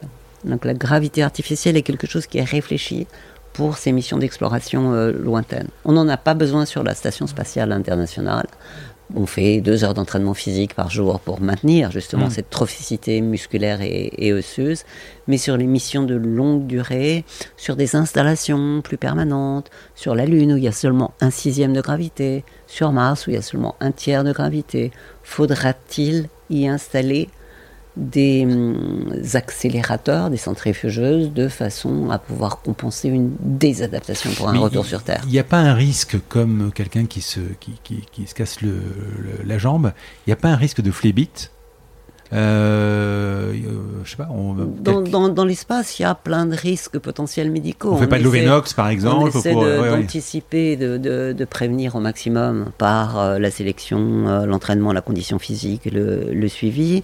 Il y a une interaction avec des médecins au sol.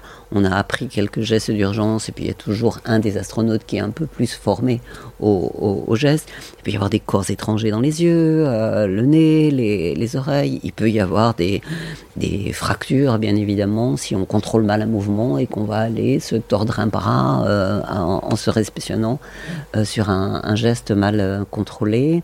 Donc, on a des médicaments, on a des attelles, on, teste tout ce qui. Il y a des possibilités de diagnostic biologique aujourd'hui. Il y a des petits laboratoires très perfectionnés qui permettent, sur une goutte de sang ou goutte d'urine, d'avoir des, des informations sur l'état de santé. Et donc, en interaction avec le sol, on est en capacité. Non, non mais ce que, ce que je veux dire, c'est que quand, si aujourd'hui vous n'utilisez pas votre jambe, vous êtes alité, à un moment, on vient vous faire du Lovenox, par exemple, pour mais il y, a il y a des anticoagulants à bord. Il y a des anticoagulants, il faut. Bien sûr. Alors, comment Et il y a eu, je crois, hmm. euh, récemment, un, un embol. Oui. D'accord. Comment vous dormez? On dort enfilé dans un sac de couchage. Peu importe la position. Bah, il n'y a pas, de, pas de position, c'est en 3D. Pas de position, euh, le haut, le bas. Euh, vous... Alors, vous, accrochez le sac de couchage, enfin, moi en tout cas, c'est ce que j'avais choisi de faire, euh, pour me réveiller à l'endroit où je m'étais endormi, et pas, voilà, éventuellement me déplacer dans un endroit qui, où, je, inopportun. Euh, il y a dans la Station spatiale internationale aujourd'hui suffisamment de cabines et de lieux pour que individuellement chacun ait son espace euh, personnel, chaque astronaute. C'était pas tout à fait le cas dans la, station Mir quand, j'ai volé. Euh, et donc voilà, il faut s'installer à, un endroit, faire un petit peu son, son nid et y installer ses petits objets personnels. Moi j'ai fixé le sac de couchage.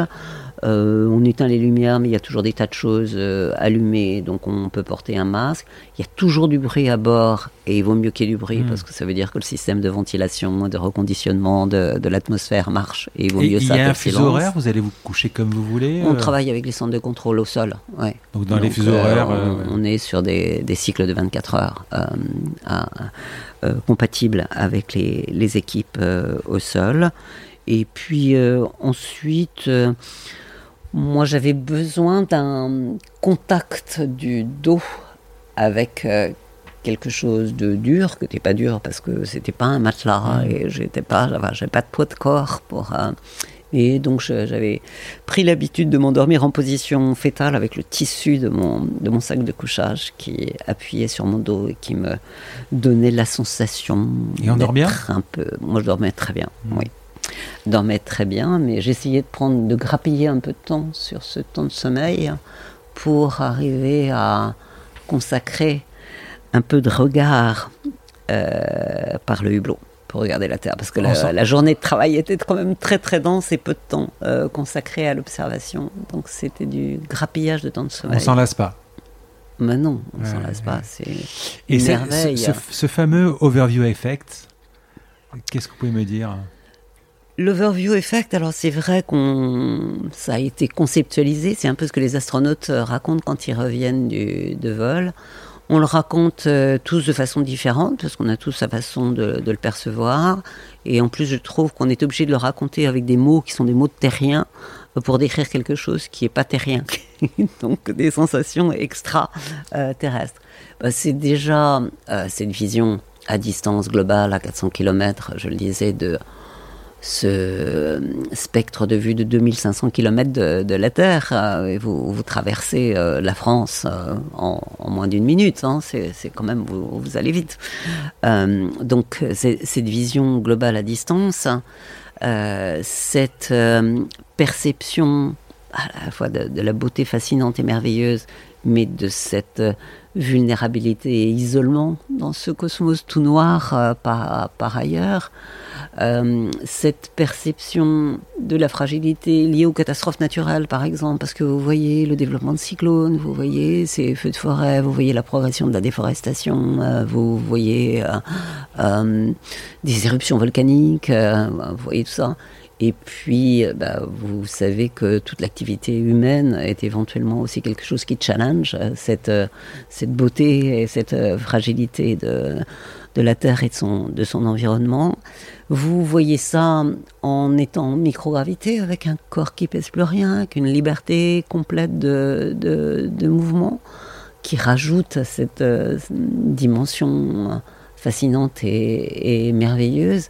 Alors, pour peu que vous ayez euh, mis sur vos oreilles euh, la calasse, chantant, euh, voilà, Vous faites rêver. Hein euh, vous partez dans des, des états proches de l'oyo, sûrement, euh, un petit peu de méditation quand même, et de, bah, de fascination. Absolument, quelque chose de, de magique, difficile à traduire. Vous êtes à la fois un être humain, vous-même, mais surtout partie prenante d'une humanité qui euh, regarde la planète qui, la porte. Donc le overview, ça veut dire au-delà de, ça transcende ce qu'on peut avoir comme représentation quand on est un humain avec les deux pieds rivés au sol. C'est bien au-delà de ce que je peux imaginer. On peut l'imaginer, c'est bien de l'imaginer, c'est bien de l'entendre raconter, c'est bien de le voir avec des photographies Mais qui vous sont pareil. rapportées, mais vous n'avez aucune chance de le vivre en microgravité dans la fraternité d'un Hmm. équipage, et pour de vrai, comme disent les enfants. Est-ce que vous avez fait une sortie extravéhiculaire? Alors, je me suis entraînée pour les sorties Mmh. extravéhiculaires parce que j'étais doublure du vol de, de mon mari, son second vol en Mhm. 99, qui était un vol long. Mais je n'ai pas fait moi-même de sortie extravéhiculaire. Dans les vols courts, en général, euh, le temps de préparation, d'adaptation est, est pas suffisant pour que des, des sorties soient, soient réalisées. Donc ça se fait au cours de vols longs. C'est peut-être effectivement un petit peu une, une frustration qui est la mienne de ne pas avoir eu la chance de sortir et d'être vraiment, euh, voilà. Euh, un prolongement de, l'humanité à l'extérieur de ce vaisseau qui est quand même très rassurant, une station spatiale, on se sent protégé, on est en manche courte, on est en atmosphère euh, reconstituée. Quand vous sortez, sortie extravéhiculaire, vous emmenez ce, cette maison sur votre dos avec l'énorme scaphandre de sortie extravéhiculaire. moins de 270 degrés? Alors, à l'extérieur, côté soleil, vous allez être à plus 150 degrés, moins 150 degrés euh, de côté à l'ombre. Mais bien heureusement, à l'intérieur de votre vaisseau, il y a tout un système de régulation euh, thermique par circulation de, de, liquide qui permet de contrôler la, la température. C'est pour ça que vous sortez avec une, un énorme barda euh, dans, dans, le dos qui vous apporte l'oxygène, qui absorbe le gaz carbonique que vous mmh. allez dégager pendant 6 heures, 7 heures de sortie extravéhiculaire, qui vous permet d'avoir les, les liaisons, les, les communications et euh, toutes les informations qui vont vous permettre de, réaliser la, mission. Et bien évidemment, je, pense, vous prenez du temps pour regarder sous vos pieds. Vous, avez tous en tête cette, cette photo que Thomas Pesquet a envoyée où on, le voit euh, avec les grosses bottes de son scaphandre de sortie extravéhiculaire avec la, terre en dessous de lui qui, qui défile.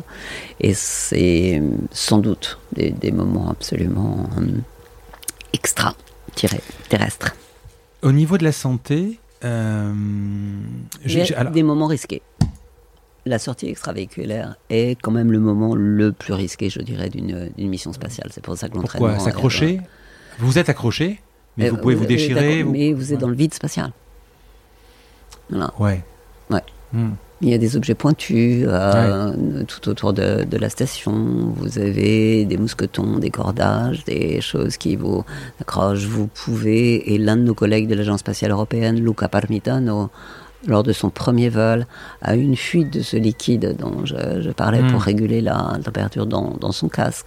Et le liquide, il reste pas en bas du casque à ce moment-là, quand vous êtes en microgravité. Il se répartit sur l'ensemble de votre visage et vous pouvez mourir noyé dans une bulle d'eau. Donc euh, le vide, ces fuites, des dépressurisations, euh, c'est un moment très risqué qui doit se, préparer euh, avec précision. Je suis très très admirative de, cette capacité à exécuter des manœuvres de maintenance, de réparation très très sophistiquées autour de la, station spatiale dans des conditions qui sont qui sont pas évidentes. D'où le problème d'un scaphandre bien adapté. Et euh, nos auditeurs se souviendront peut-être de cette sortie extravéhiculaire avec deux femmes qui avaient été euh, annulées il y a quelques mois côté américain parce que l'un des deux scaphandres n'était pas morphologiquement adapté. Et je pense qu'effectivement la, la sécurité de la mission voulait que les, les, scaphandres soient adaptés le plus optimalement possible à la morphologie de celui qui réalise la EVA. Comment vous prenez une douche? Vous avez une combinaison? On ne prend pas de douche. Il y a eu une douche à un moment donné au tout début de la station Mir, puis elle a été euh, arrêtée dans son activité parce que faire écouler l'eau du haut vers le bas, ça n'a pas de sens. C'est très consommateur mmh. d'énergie. Donc en fait, on se lave dans des serviettes euh, humides qu'on imbibe d'eau. Comme des chats? Et on se, on se lave dans la bulle d'eau. Ah, dans la bulle d'eau bah oui, on est dans la bulle d'eau, donc on se lave bien. Et il le faut, parce que l'exercice physique, on transpire, il y a besoin de se, se laver. Bon, on lave pas à la main nos, nos vêtements, euh, bien évidemment, mais il y a des, des vaisseaux cargo qui, qui amènent ce qui est, ce qui est nécessaire. Non, au niveau de, de l'hygiène, c'est pas un 5 étoiles, c'est évidemment un camping. Euh, quand moi volé en 96, la science aussi était une science de camping, comme je dis. Je n'avais pas à ma disposition les superbes laboratoires qui sont les laboratoires de la station aujourd'hui, en particulier le laboratoire Columbus euh, européen. Mais euh, voilà, c'est un environnement isolé, hostile, particulier. Nous sommes des terriens qui nous adaptons le mieux possible à ces, situations nouvelles, mais on a encore beaucoup à apprendre pour les, les, étapes à, venir. Et, mais ça mérite le grand A de l'aventure. Est-ce que quelque chose vous a surpris là-haut? Je ne parle pas scientifiquement, mais dans la vie de tous les jours. Euh, vous avez dit, tiens, ça c'est marrant ou euh, étonné Peut-être ce qu'on ce qu'on apprend au sol, mais on n'est pas très vigilant au sol, de tout bien ranger, tout bien organiser. euh, il faut absolument le faire quand vous êtes à bord, parce que tout, attaché flotte aussi partout, faut Eh tout oui. attacher, faut y velcro, faut savoir où vous avez rangé les choses, d'autant plus que vous êtes dans une infrastructure avec de multiples modules et très très complexe. Donc aujourd'hui, il y a des bons systèmes de lien avec le sol, avec des petites euh, puces qui permettent de savoir exactement où les choses ont été rangées. Mais voilà, bien s'adapter à ce nouvel environnement de travail qui n'est pas complètement euh, évident. Ah, Quand on a déjà volé deux fois, trois fois, ça, ça revient tout seul. Mais la première fois, c'est quelque chose qu'il faut apprendre et qui est un petit peu surprenant parce que bah, au tout début, euh, voilà, vous n'avez pas tout à fait trouvé le repère pour aller où vous vouliez aller la première fois. Vous avez oublié de ranger quelque chose et c'est évidemment ce que vous cherchez et que vous ne retrouvez plus. Donc vous mettez à contribution les cinq autres membres de l'équipage pour récupérer ce satané calepin que vous ne, vous ne retrouvez plus. Euh, ensuite, euh, adapter les, bonnes règles de cohabitation en, équipage. Essayer de trouver du temps pour partager un repas quand même de temps en temps. euh, dans, dans la station, ce qui n'est pas complètement évident quand vous avez des programmes de travail très intenses et que vous travaillez dans différents euh, modules. Donc voilà, essayer de, profiter de tout ce qui fait l'environnement exceptionnel. Et moi, je trouve que la, la convivialité, partager un petit moment, j'ai monté du fromage avec moi, du fromage français ensemble dans, dans, dans la station, chacun ayant apporté un Vous avez droit à combien de kilos? Un kilo et demi. C'est très peu ce qu'on peut, qu'on peut monter. Après, il y a le vaisseau cargo qui peut emmener des choses. Euh, euh, Thomas Pesquet, il a récupéré son saxophone dans un vaisseau cargo. Mon mari aussi a récupéré son, son saxophone. D'accord. Euh, donc voilà, il y a ces moments aussi. Moi, j'avais Misha qui jouait de la guitare à, à bord. Donc les moments un petit peu magiques aussi où Misha me disait Tiens, j'ai composé ça pour toi. Je vais. On le voit d'ailleurs dans un des films. Donc euh, voilà, ça c'est Alors à l'époque, à l'époque, il n'y avait pas Internet, mais vous pouviez écouter de la radio. Ça, ça capte, ça peut capter? Alors, on n'avait pas Internet euh, à l'époque. On avait déjà que 10 à 15 minutes de communication quand on passait au-dessus de Hmm. l'antenne hein, de, de, de la Russie, du centre de, de contrôle. On avait des possibilités radio-amateurs de rentrer en contact avec des, des radio-amateurs. C'était d'ailleurs très agréable de pouvoir être en contact avec des classes euh, en radio-amateur euh, dans différents pays du monde. On avait monté avec nous des cassettes. Hein, Mhm. moi, la Calas, c'était sur une cassette que je l'ai que je l'ai écouté. Euh, J'avais un dictaphone où j'ai ramené aussi des, des enregistrements. Euh, voilà, mais c'était déjà euh, à l'époque quelque chose qui, qui, qui nous paraissait fantastique. Le Hasselblad, on a fait des photos absolument magnifiques, même si on était en argentique. hein. Euh, voilà, à chaque époque, euh, ce que, ce que la technique lui, lui apporte. Et bah, profitons de ce que la technique apporte aujourd'hui. Et moi, je suis ravie de voir ces, ces images magnifiques, ces interactions, ces euh, échanges avec le public, presque comme si on y était, euh, avec les, les astronautes, les merveilleux astronautes, ces professionnels qui sont à bord. On va parler du retour. On- Je, je voulais, avant de parler du retour, Oui, dites-moi. oui, je, je voulais rendre un hommage parce qu'on parle de l'astronaute, vous, vous m'interviewez, c'est super, c'est bien, j'adore partager, je pense que c'est important de transmettre parce que ça, ça fait rêver, c'est c'est important. Euh, mais euh, la mission, elle serait pas réussie s'il n'y avait pas tous ces personnes au sol, ces équipes, Eh oui. les ingénieurs, les chercheurs euh, qui sont là, les entraîneurs, les médecins qui sont en, en lien avec vous. Et hum, voilà, il faut savoir que c'est ce qui fait aussi la réussite de la mission. C'est le bon équipage à bord, mais une bonne interaction aussi Ah euh, j'ai- avec j'ai le eu, sol. j'ai eu la chance d'aller euh, une fois à Cap Canaveral et euh, cet hiver j'étais à Houston. Alors je suis allé au centre spatial, mais évidemment en touriste. Hein. Enfin, faut voir, ce- faut voir les installations, les, enfin, Et- impressionnant. et donc ça, c'est très, très important, et je le signale aussi parce que quand on parle de mission martienne, Hmm. à 40, 50 millions de kilomètres de la Terre, avec des délais de communication de 20 minutes. On va- on va en parler, Voilà, ouais. Il faut complètement re-réfléchir l'autonomie, l'autonomisation de l'équipage par rapport à cette intera- interaction qui sera très très très distante avec le sol. Ouais. Ça change beaucoup de choses. Je voudrais qu'on parle du retour. euh, ça, donc, on le voit, euh, on le voit dans différents films. Il y a ce retour, donc, à un moment, il y a cet angle, vous rentrez dans l'atmosphère.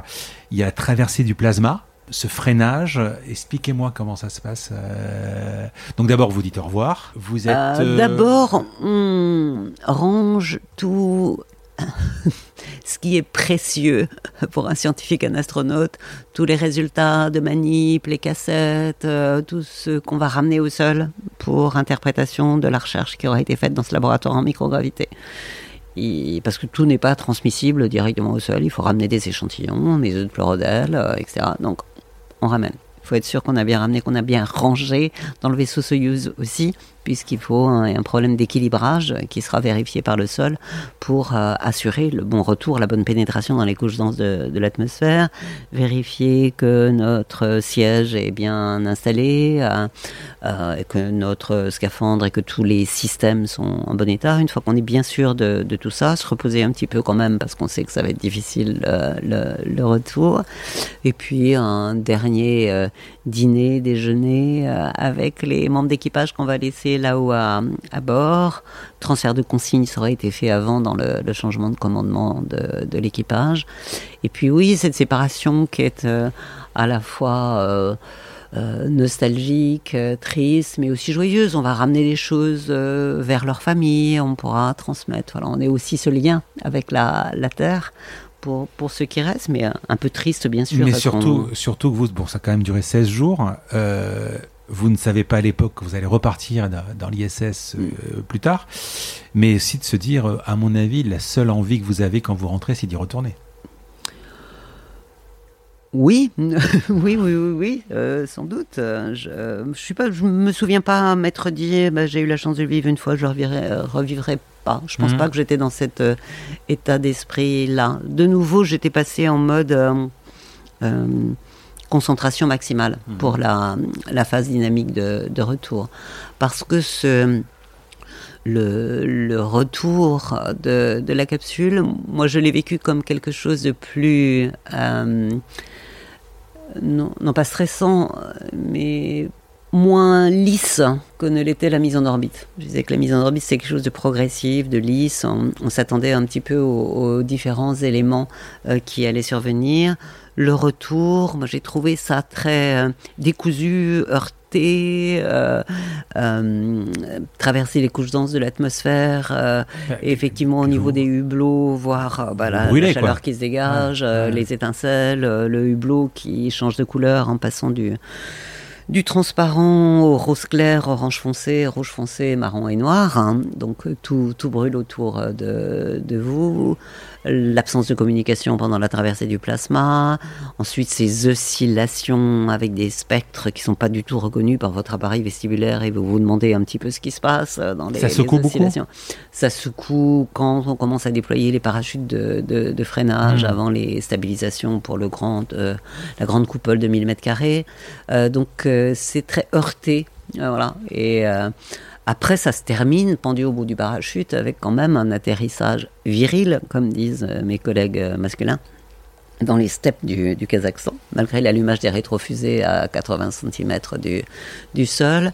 Donc euh, voilà, il y a des, choses qui sont un petit peu au-delà de notre spectre habituel auquel on est, avec lequel on a l'habitude de travailler. Donc moi j'ai adoré avoir un deuxième vol parce que le deuxième vol me permettait de profiter de chacune de ces secondes de ce qui m'avait paru quand même un petit peu viril pendant le premier vol. La, première fois, vous avez fermé les yeux? Euh, Dans la phase euh, très bousculée euh, d'oscillation de, de, la capsule, où c'est une phase où il n'y a pas de contrôle de l'équipage à avoir sur des, paramètres qui sont rentrés, qu'on a vérifiés auparavant. Oui, parce qu'on a des, des, canaux de perception, que ce soit les yeux, l'appareil vestibulaire, euh, les otolithes, qui vous permettent de vous situer au sol dans des conditions habituelles de fonctionnement de ces capteurs. Et là, ça dépasse le range euh, de, de, ces capteurs-là. Et donc, effectivement, c'est perturbant parce que vous n'êtes pas en capacité d'analyser la situation physiologique que vous êtes en, train de vivre. Donc oui, j'ai fermé effectivement brièvement les yeux pendant une partie vous, de... Vous arrivez en orbite à 8, minutes 45. Quand vous partez, entre le moment où vous, vous partez vous arrivez, il se passe... Euh, il y a combien de temps à peu près? Oh, c'est en, en 4h30, 5h, mais c'est quelque chose qui est très progressif. Vous vous éloignez de la station d'abord. euh, vous euh, faites une impulsion de freinage pour bah, diminuer cette vitesse et commencer à redescendre vers la, la Terre. Donc tout ça sont des manœuvres qui prennent du temps, qui sont très progressives. Et puis ensuite, vous entamez effectivement la plongée, euh, retour sur la Terre, entrer dans les couvances de La plongée, de il faut forcer euh, ou c'est Vous un une impulsion de, fre- de- de freinage et il faut que cette impulsion soit effectivement. Parce qu'il y a un moment, il y a, y un euh, moment où la. Terre vous attire. La Co- Terre, elle- comment, elle- comment, comment vous, la- comment la- vous la- rentrez dans les- dans l'atmosphère La Terre nous attire euh, tout le temps, à 400 Oui. km en orbite. Vous êtes toujours dans le champ euh, d'attraction euh, par la. Ce que je veux dire, c'est pour ne pas terrestre. rebondir, en fait, pour ne pas rebondir, oui. Non, vous tombez à une vitesse de 28 000 km/h. Vous tombez en permanence, en permanence, en permanence vers la Terre, autour de la Terre. Donc vous êtes en, en orbite autour de la, de la Terre. Alors que si vous réduisez cette vitesse, vous allez tomber sur la Terre et non plus autour de la Terre. Mais c'est toujours une histoire de tomber. D'accord. Vous tombez, même quand vous êtes en orbite. Mais vous tombez en orbite. Alors que là, vous tombez sur la, la Terre. Mais l'orbite à 28 000 km/h vous permet de rester comme une sorte de, force centrifuge qui permet de rester en or- à l'extérieur de la Terre sans tomber. Quand vous êtes dans la station, ça vous maintient. Vous, vous, vous tombez, mais vous tombez autour. Vous tombez pas sur. Euh, je- On tombe. Mais Oui, on, ah oui, d'accord, je on comprends. tombe autour. D'accord. oui, On tombe pas autour. sur. Et quand on freine, on tombe sur. Ok. Et la petite microgravité que vous sentez dans un ascenseur, dans le câble à lâcher, vous tombez avec. Et vous êtes en microgravité. Je l'ai pas vécu, je vous avoue que ça me. Euh, comment vous rentrez euh, Alors, évidemment, ça vous change, forcément, mais est-ce que ça vous change plus que. Enfin, quand on voit Aldrin, par exemple, ça lui a un peu monté. Enfin, il est devenu fou, quoi.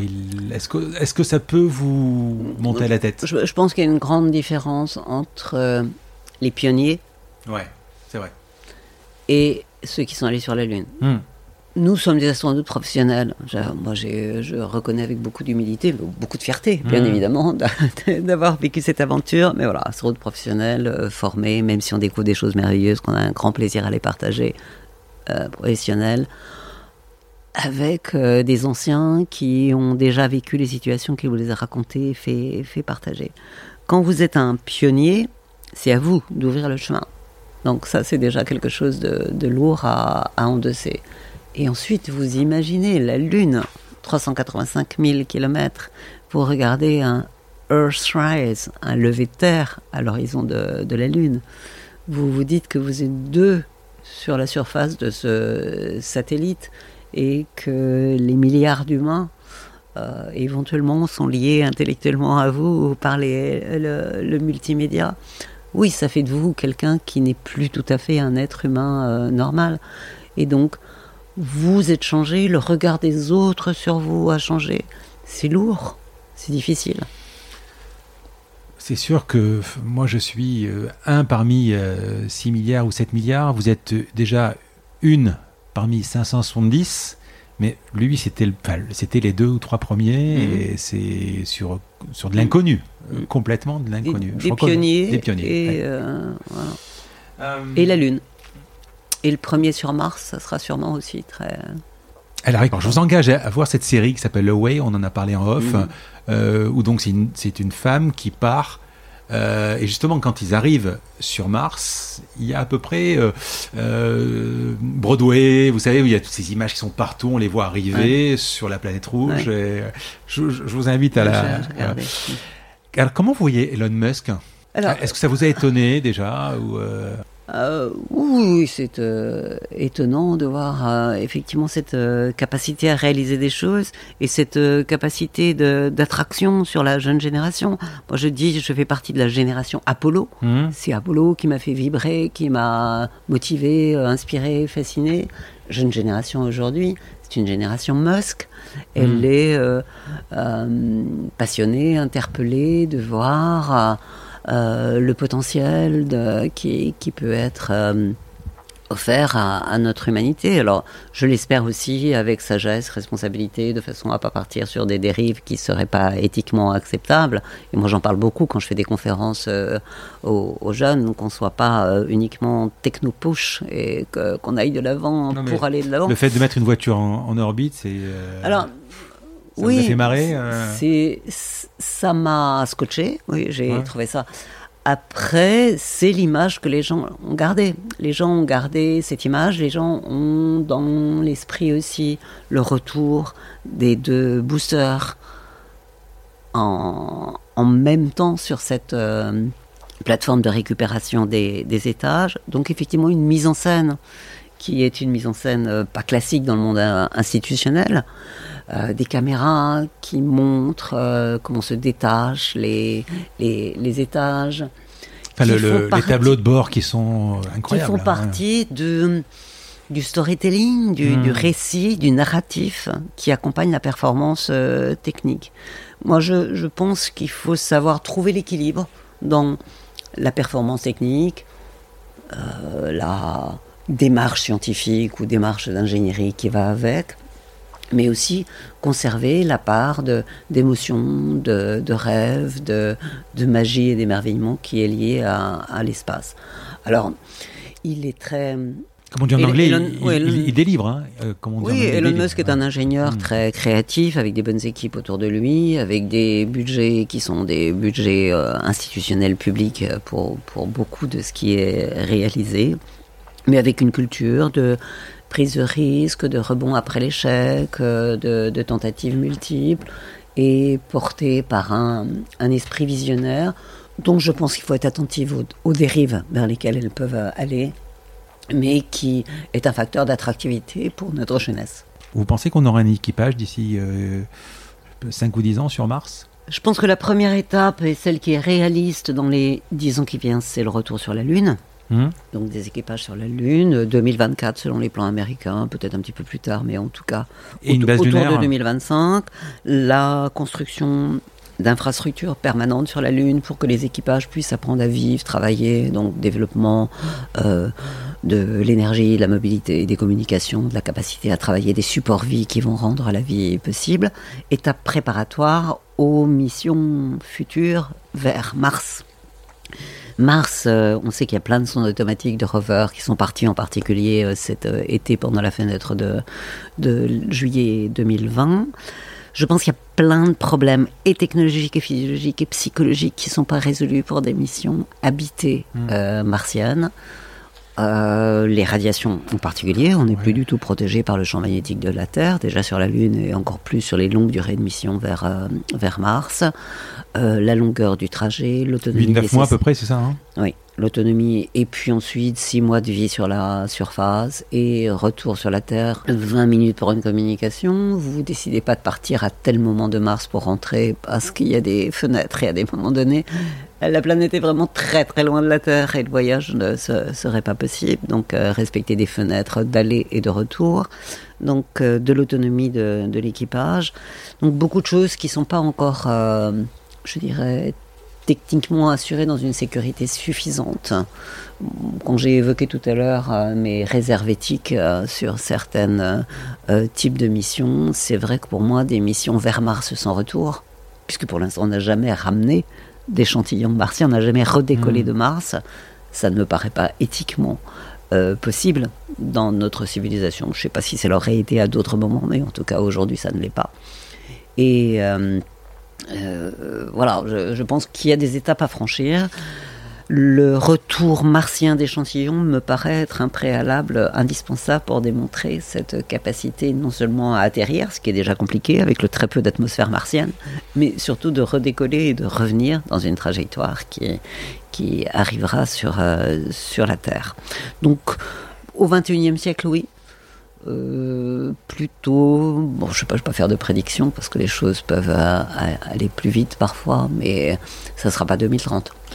Quand, vous parlez d'une base lunaire, est-ce que euh, ça signifie qu'il faudrait qu'on ait une que la base est une indépendance énergétique, fabriquer de l'eau ou fabriquer de l'air? Quand je parle d'infrastructure et d'habitat sur la Lune, effectivement, j'emploierai pas le mot d'indépendance, mais celui d'autonomie. Mmh à l'optimum, peut-être pas à 100%, parce que bon, c'est à trois jours de voyage de, la Terre et on peut imaginer qu'une fois tous les six mois, il y aura un cargo qui amènera quelque chose. Mais effectivement, l'idée, c'est d'utiliser les ressources in situ, c'est-à-dire l'eau des glaces du pôle et le régolithe, la poussière lunaire. De ces deux matières, on peut extraire de l'oxygène De l'eau, on peut extraire oxygène et hydrogène. C'est à la fois des carburants euh, potentiels et puis euh, c'est de l'oxygène pour mettre en place le support vie pour les, pour les équipages, donner de l'énergie, il y aura de l'énergie solaire et d'énergie d'autres natures. Donc euh, effectivement, recycler, réutiliser, une économie circulaire, la gestion des déchets, des problématiques qui sont nos problématiques terrestres et qui sera intéressant de développer Euh, sur la Lune. Sur la station euh, spatiale, euh, ils sont ravitaillés en eau et en air L'eau, l'air également Euh, au niveau de la station spatiale, on réutilise euh, l'eau, voire même l'eau des urines aujourd'hui. On peut électrolyser cette eau, en particulier l'eau du condensat, Oui. pour en extraire de l'oxygène. On absorbe le gaz carbonique, donc il y a déjà une grosse partie d'économie circulaire et de recyclage. Mais il y a un apport complémentaire par des cargos qui viennent du sol. Sur la Lune, il faudra essayer d'être à 80-90% de- d'autonomie. Et si on Ce qui- devait, ce qui est possible. si on garde notre station, euh, notre ISS, la station spatiale, est-ce que ça serait mm, plus facile, même si c'est bien plus loin, de, de ravitailler depuis la Lune ou depuis la Terre? La station spatiale, elle est à 400 km en orbite. La Oui. Lune est à 400 000, 385 Oui, mais il n'y a pas de, il y a- 000. il y a pas de rentrée dans l'atmosphère, c'est ça, part direct. Enfin, je sais pas s'il n'y a pas de, au niveau carburant, euh, c'est, c'est, euh, Au- Aujourd'hui, il y a des réflexions à la fois dans les agences et chez les industriels du, du spatial de faire ce qu'on appelle du servicing en orbite Hmm. euh, et euh, potentiellement du refueling. Je vous ai parlé de- d'extraire de, l'oxygène et de l'hydrogène des, des glaces d'eau des, des pôles de la Lune. On peut imaginer des dépôts de carburant en orbite. Et à partir de là, effectivement, gravité réduite sur la Lune, donc décollage plus facile, du carburant, du transport, euh, qui peut permettre de ravitailler, euh, effectivement, des objets satellites, quels qu'ils soient, autour de la Terre. Enfin, je pense qu'aujourd'hui, l'idée de la desserte de la Station spatiale internationale, qu'elle reste plutôt publique institutionnelle ou qu'elle entre dans une phase d'exploitation commerciale, qui est quand même ce qui est euh, envisagé, ça se fera depuis la Terre. On n'a pas parlé des déchets euh, de, de l'espace.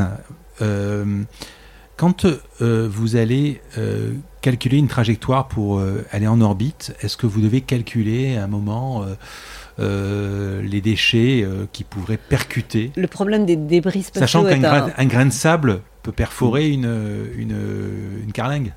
Le problème des débris spatiaux est un, un problème effectivement de plus en plus aigu, parce qu'il y a beaucoup, beaucoup de satellites en orbite, des constellations euh, aujourd'hui. Une voiture Donc, euh, une voiture, mais elle est loin, la voiture. Ouais. Euh, les agences spatiales aujourd'hui renforcent leurs moyens de surveillance de l'espace, le- bien connaître l'orbitographie et la détection de tous ces éléments en orbite de tailles différentes. Alors, les tout petits de quelques millimètres, on va pas les voir, mais quelques centimètres, on les, on les voit. Et potentiellement, il peut y avoir des modifications de la trajectoire de la Station spatiale internationale s'il y a un risque de collision potentielle. on pourrait un nettoyer, on peut arriver à un moment, il faudrait qu'on nettoie de toute façon. Aujourd'hui, les agences spatiales sont en train de développer euh, des, Des filets, sur des filets. des filets, des capteurs de satellites, des refuelers de satellites pour les monter sur des, des orbites de, de parking, de, Parce que quand, garage. quand- quand la fusée décolle, euh, les réservoirs, ils retombent euh, ou ils se désintègrent si c'est trop haut. L'industrie spatiale a fait de gros gros efforts Mm. depuis euh, déjà de nombreuses années aujourd'hui pour rendre les, les décollages euh, plus propres, moins impactants, que ce soit en termes de, de carburant, que ce soit en termes de métal, donc euh, récupération. Allez, on va passer aux questions perso. Quand vous fermez les yeux de toutes vos missions, qu'est-ce que vous voyez comme image? C'est pas une image fixe. Ce que je vois, c'est plutôt cette euh, dynamique de survol de la planète avec les couleurs qui changent, les lumières qui changent, le passage à la nuit, euh, les nuages, le bleu des océans ou des, mers. euh, voilà, cette dynamique de voyage autour de la Terre. Et puis, peut-être les 16 levées de soleil, 16 couchers de soleil, 16 levées de lune, 16 couchers de lune. Je les ai pas tous enfilés pendant une journée entière, mais j'en ai, j'ai quand même profité d'en voir quelques-uns, sans même avoir déplacé ma, ma chaise comme l'aurait fait le petit prince sur sa planète. Si on vous demande de repartir? Oui, je suis prête. Mmh. Non, je, c'est vrai que le rêve de la Lune, c'est quelque chose de, de, passionnant. Non, ça se pourra pas. Euh, moi, je suis plus astronaute active. Je suis aujourd'hui euh, à côté de la jeune génération des. Bah, John Glenn est parti à 77 ans. Vous encore le temps. Hein oui, on ne m'a pas demandé, on me demandera pas, et j'en ai pas de nostalgie euh, particulière. Et, vous auriez aimé expérimenter l'émission américaine Peut-être vous auriez aimé faire l'un et l'autre? Bah, j'aurais aimé, euh, oui, tout faire. J'aurais aimé aller sur la Lune, j'aurais aimé faire une sortie extravéhiculaire. Mais j'ai quand même eu la chance de vivre deux missions spatiales, d'être marié à un astronaute qui a vécu deux missions spatiales, hmm. d'avoir passé toute ma vie à travailler sur ces sujets de recherche, de technologie, d'ingénierie, d'exploration spatiale. Je suis une grande privilégiée. Est-ce que vous avez le sentiment d'être euh, exceptionnel? J'ai eu une vie exceptionnelle. Hmm. Vous rendez compte Après, j'ai relevé le, défi. vous rendez compte, on le disait en off, dans votre vie, vous avez été ministre. J'aurais pu vous interviewer uniquement pour le côté ministre, qui est, ce qui est déjà quelque chose d'extraordinaire. Et, je, vous avez fait quelque chose de plus extraordinaire que l'extraordinaire. C'est vrai. Marqué en même temps, des ministres, il y en a eu. Ah, après, euh, quand vous avez la chance de vivre cette aventure-là, de la réussir, de mission spatiale, d'être visible, audible, écouté, entendu, il y a des opportunités qui vous sont ouvertes, offertes. Après, les saisir ou pas les saisir. J'ai décidé de les saisir. La responsabilité ministérielle, j'ai décidé de les créer parce que je m'en sentais euh, la conviction et l'engagement. Euh, le Palais de la Découverte la Cité des Sciences et de l'Industrie, de m'engager sur le thème européen pour la politique spatiale européenne. Donc euh, voilà, j'ai eu un début de vie qui m'a permis ensuite d'embrayer sur des opportunités ou de prendre des chemins de traverse, mais en gardant ma liberté de choix. C'est peut-être ça qui est assez euh, exceptionnel, vivre plusieurs vies en ayant la liberté de les choisir et puis en ayant euh, des réussites et des échecs, bien, bien évidemment. Donc euh, voilà, une partie qui est exceptionnelle, puis une partie qui l'est moins. Est-ce que vous pouvez me donner deux ou trois étapes de votre vie qui vous ont marqué? Ma première mission spatiale, ma deuxième mission spatiale, la naissance de ma fille. Entre les deux missions spatiales. Euh, Et l'affichette, c'est une étape de votre vie Cette affichette marquée euh, en recrute Oui, bien sûr. Si je ne l'avais pas vu euh, ou si je n'avais pas tenté l'aventure, bah, je ne serais pas devant le micro aujourd'hui à, vous parler. après, il y, a le 21 juillet également. Oui, il y a le 21 juillet, il y a euh, bah, peut-être le premier conseil des ministres, euh, sans doute. Euh, oui, j'ai eu la chance de vivre plein de moments importants. Vous faites toujours de la moto? Vous avez une BMW Oui, quand j'étais jeune, mon permis gros cube, là j'en fais en passager. En passager. Mon, mari, a un gros cube. Hmm. Votre mari, il est à la retraite? Mon mari est à la retraite comme moi aujourd'hui. D'accord. film ou série? Les deux. Les deux. Qu'est-ce que vous regardez comme série, par exemple, en ce moment? Ah, j'ai adoré sur euh, Arte récemment euh, de noirs policiers danois. Ouais. Euh, et voilà. et comme j'ai lu tout récemment le dernier, Patricia Cornell, qui s'appelle Quantum, parce que j'avais envie de voir comment elle traitait la mécanique quantique. Parce que je trouve ça génial d'aller sur des, des approches pas obligatoirement facile à pénétrer euh, quand on n'a pas une formation scientifique, mais de le faire par le biais de la, de la littérature, euh, du, du mystère, du policier. Avec votre mari, vous? Parlez régulièrement de ces missions, de vos missions?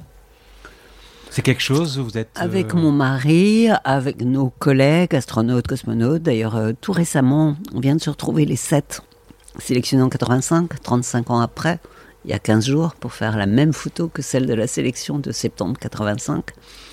Nos amis cosmonautes russes, nos amis astronautes et cosmonautes à l'international, tous les ans, on a une association, on se réunit à plus de 150 astronautes euh, à la fois sur des sessions techniques entre nous et puis du partage avec le, public dans les différents pays du, monde.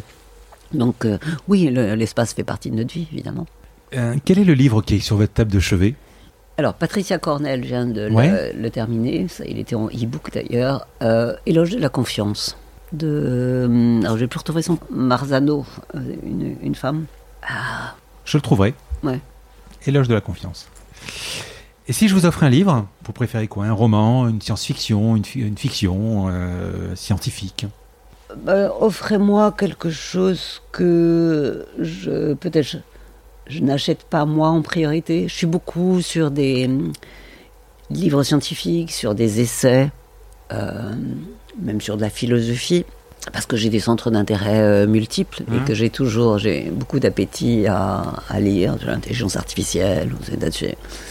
Euh, le roman, c'est peut-être pas ce qui me vient immédiatement à l'esprit quand je, je vais acheter Mais un.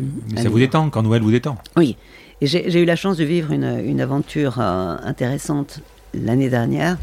Tatiana Droné, que je connais bien, m'avait demandé de participer au jury du prix littéraire La Closerie des Lilas, qui sont des romans publiés par des femmes dans l'année.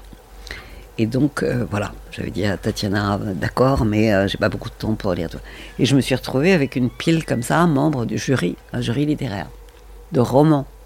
Et de l'autre côté, j'avais la mécanique quantique, l'intelligence artificielle, euh, éloge de la confiance ou euh, les infrastructures lunaires permanentes.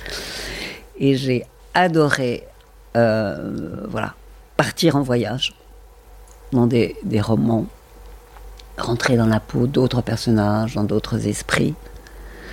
Et il faut que je le fasse davantage. Donc, offrez-moi un livre qui me fasse voyager dans d'autres mondes. Vous aviez pris un livre euh, dans l'espace? Alors, dans l'espace. euh, Vous aviez la calasse, mais un livre? Oui.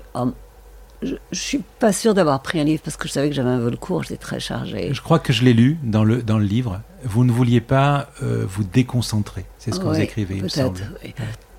Parce que mon mari qui a fait un vol de longue durée, lui, il avait emmené les poèmes de Gilles Brand, euh, les contes des mille et une nuits, Jules Verne. Ah, et, euh, mais moi, je savais que j'avais vraiment très très peu de temps. Et alors, j'ai- peut-être j'ai oublié, mais je pense pas avoir emmené.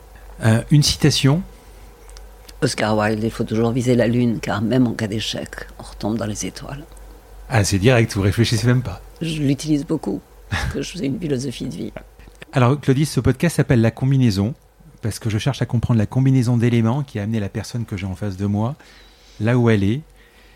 Quelle est la combinaison pour devenir Claudie Aigneret? Du travail, du talent, des opportunités saisies, de la chance, de la résilience, de la persévérance, ou un autre ingrédient auquel je n'aurais pas pensé, ou le tout Il y a un, un peu de tout ça. Je rajouterais quelque chose, c'est euh, euh, ce désir de transmettre, de partager, de voir s'allumer dans les yeux des enfants une, une étincelle, de voir euh, l'intérêt, le questionnement que ça peut provoquer et de m'enrichir de ce regard, de ce questionnement des, autres. C'est ça qui me donne aussi la l'appétit de continuer, de continuer à explorer, à la fois pour moi, probablement, mais surtout aussi pour ce partage avec les autres, et puis pour euh, bah, peut-être un petit peu euh, la, la trace que tout être humain doit laisser sur le chemin de sa vie. Je vous remercie. J'étais vraiment, enfin, très honoré de vous recevoir. Ça a été passionnant et c'est quelque chose. C'était un rêve de, de, de, de- de rencontrer une astronaute, mais j'étais vraiment, vraiment, vraiment impressionné par, euh, je- je- en lisant votre parcours et euh, je suis vraiment très, très content d'avoir fait cette interview. Vraiment. Merci, merci. Je vous remercie d'avoir écouté cet épisode. Comme promis, voici le code de réduction pour commander sur papéo.fr. C'est la combinaison, tout en majuscule. Je vous offre 10% de remise sur votre première commande. Parlez de ce podcast à vos amis ou à vos collègues de bureau. Partagez-le le plus possible. Abonnez-vous en cliquant sur le petit bouton s'abonner dans votre application mobile ou sur euh, votre ordinateur. Ainsi, vous serez averti dès qu'un nouvel épisode est en ligne. Je sillonne la France pour vous proposer de nouveaux invités. C'est vraiment beaucoup beaucoup de travail. Ce n'est pas mon métier, vous l'avez peut-être compris. C'est une passion que je pratique en dehors de mon job. Si vous avez apprécié cet épisode, dites-le moi avec des étoiles, 5 de préférence sur Apple Podcast, anciennement iTunes, et d'y ajouter un gentil commentaire, ça me fera plaisir. Ça me permettra également de remonter dans les classements. Et puis si vous n'êtes pas Apple, c'est pas grave, parlez-en autour de vous, partagez sur les réseaux sociaux, c'est prévu sur votre application de podcast préférée. Enfin, vous pouvez vous abonner sur lacombinaison.fr pour être averti dès qu'un nouvel épisode est en ligne. Je suis Frédéric Azoulay. N'hésitez pas à me faire remonter vos remarques, vos questions, mais aussi des invités que vous aimeriez entendre. Je vous dis à bientôt.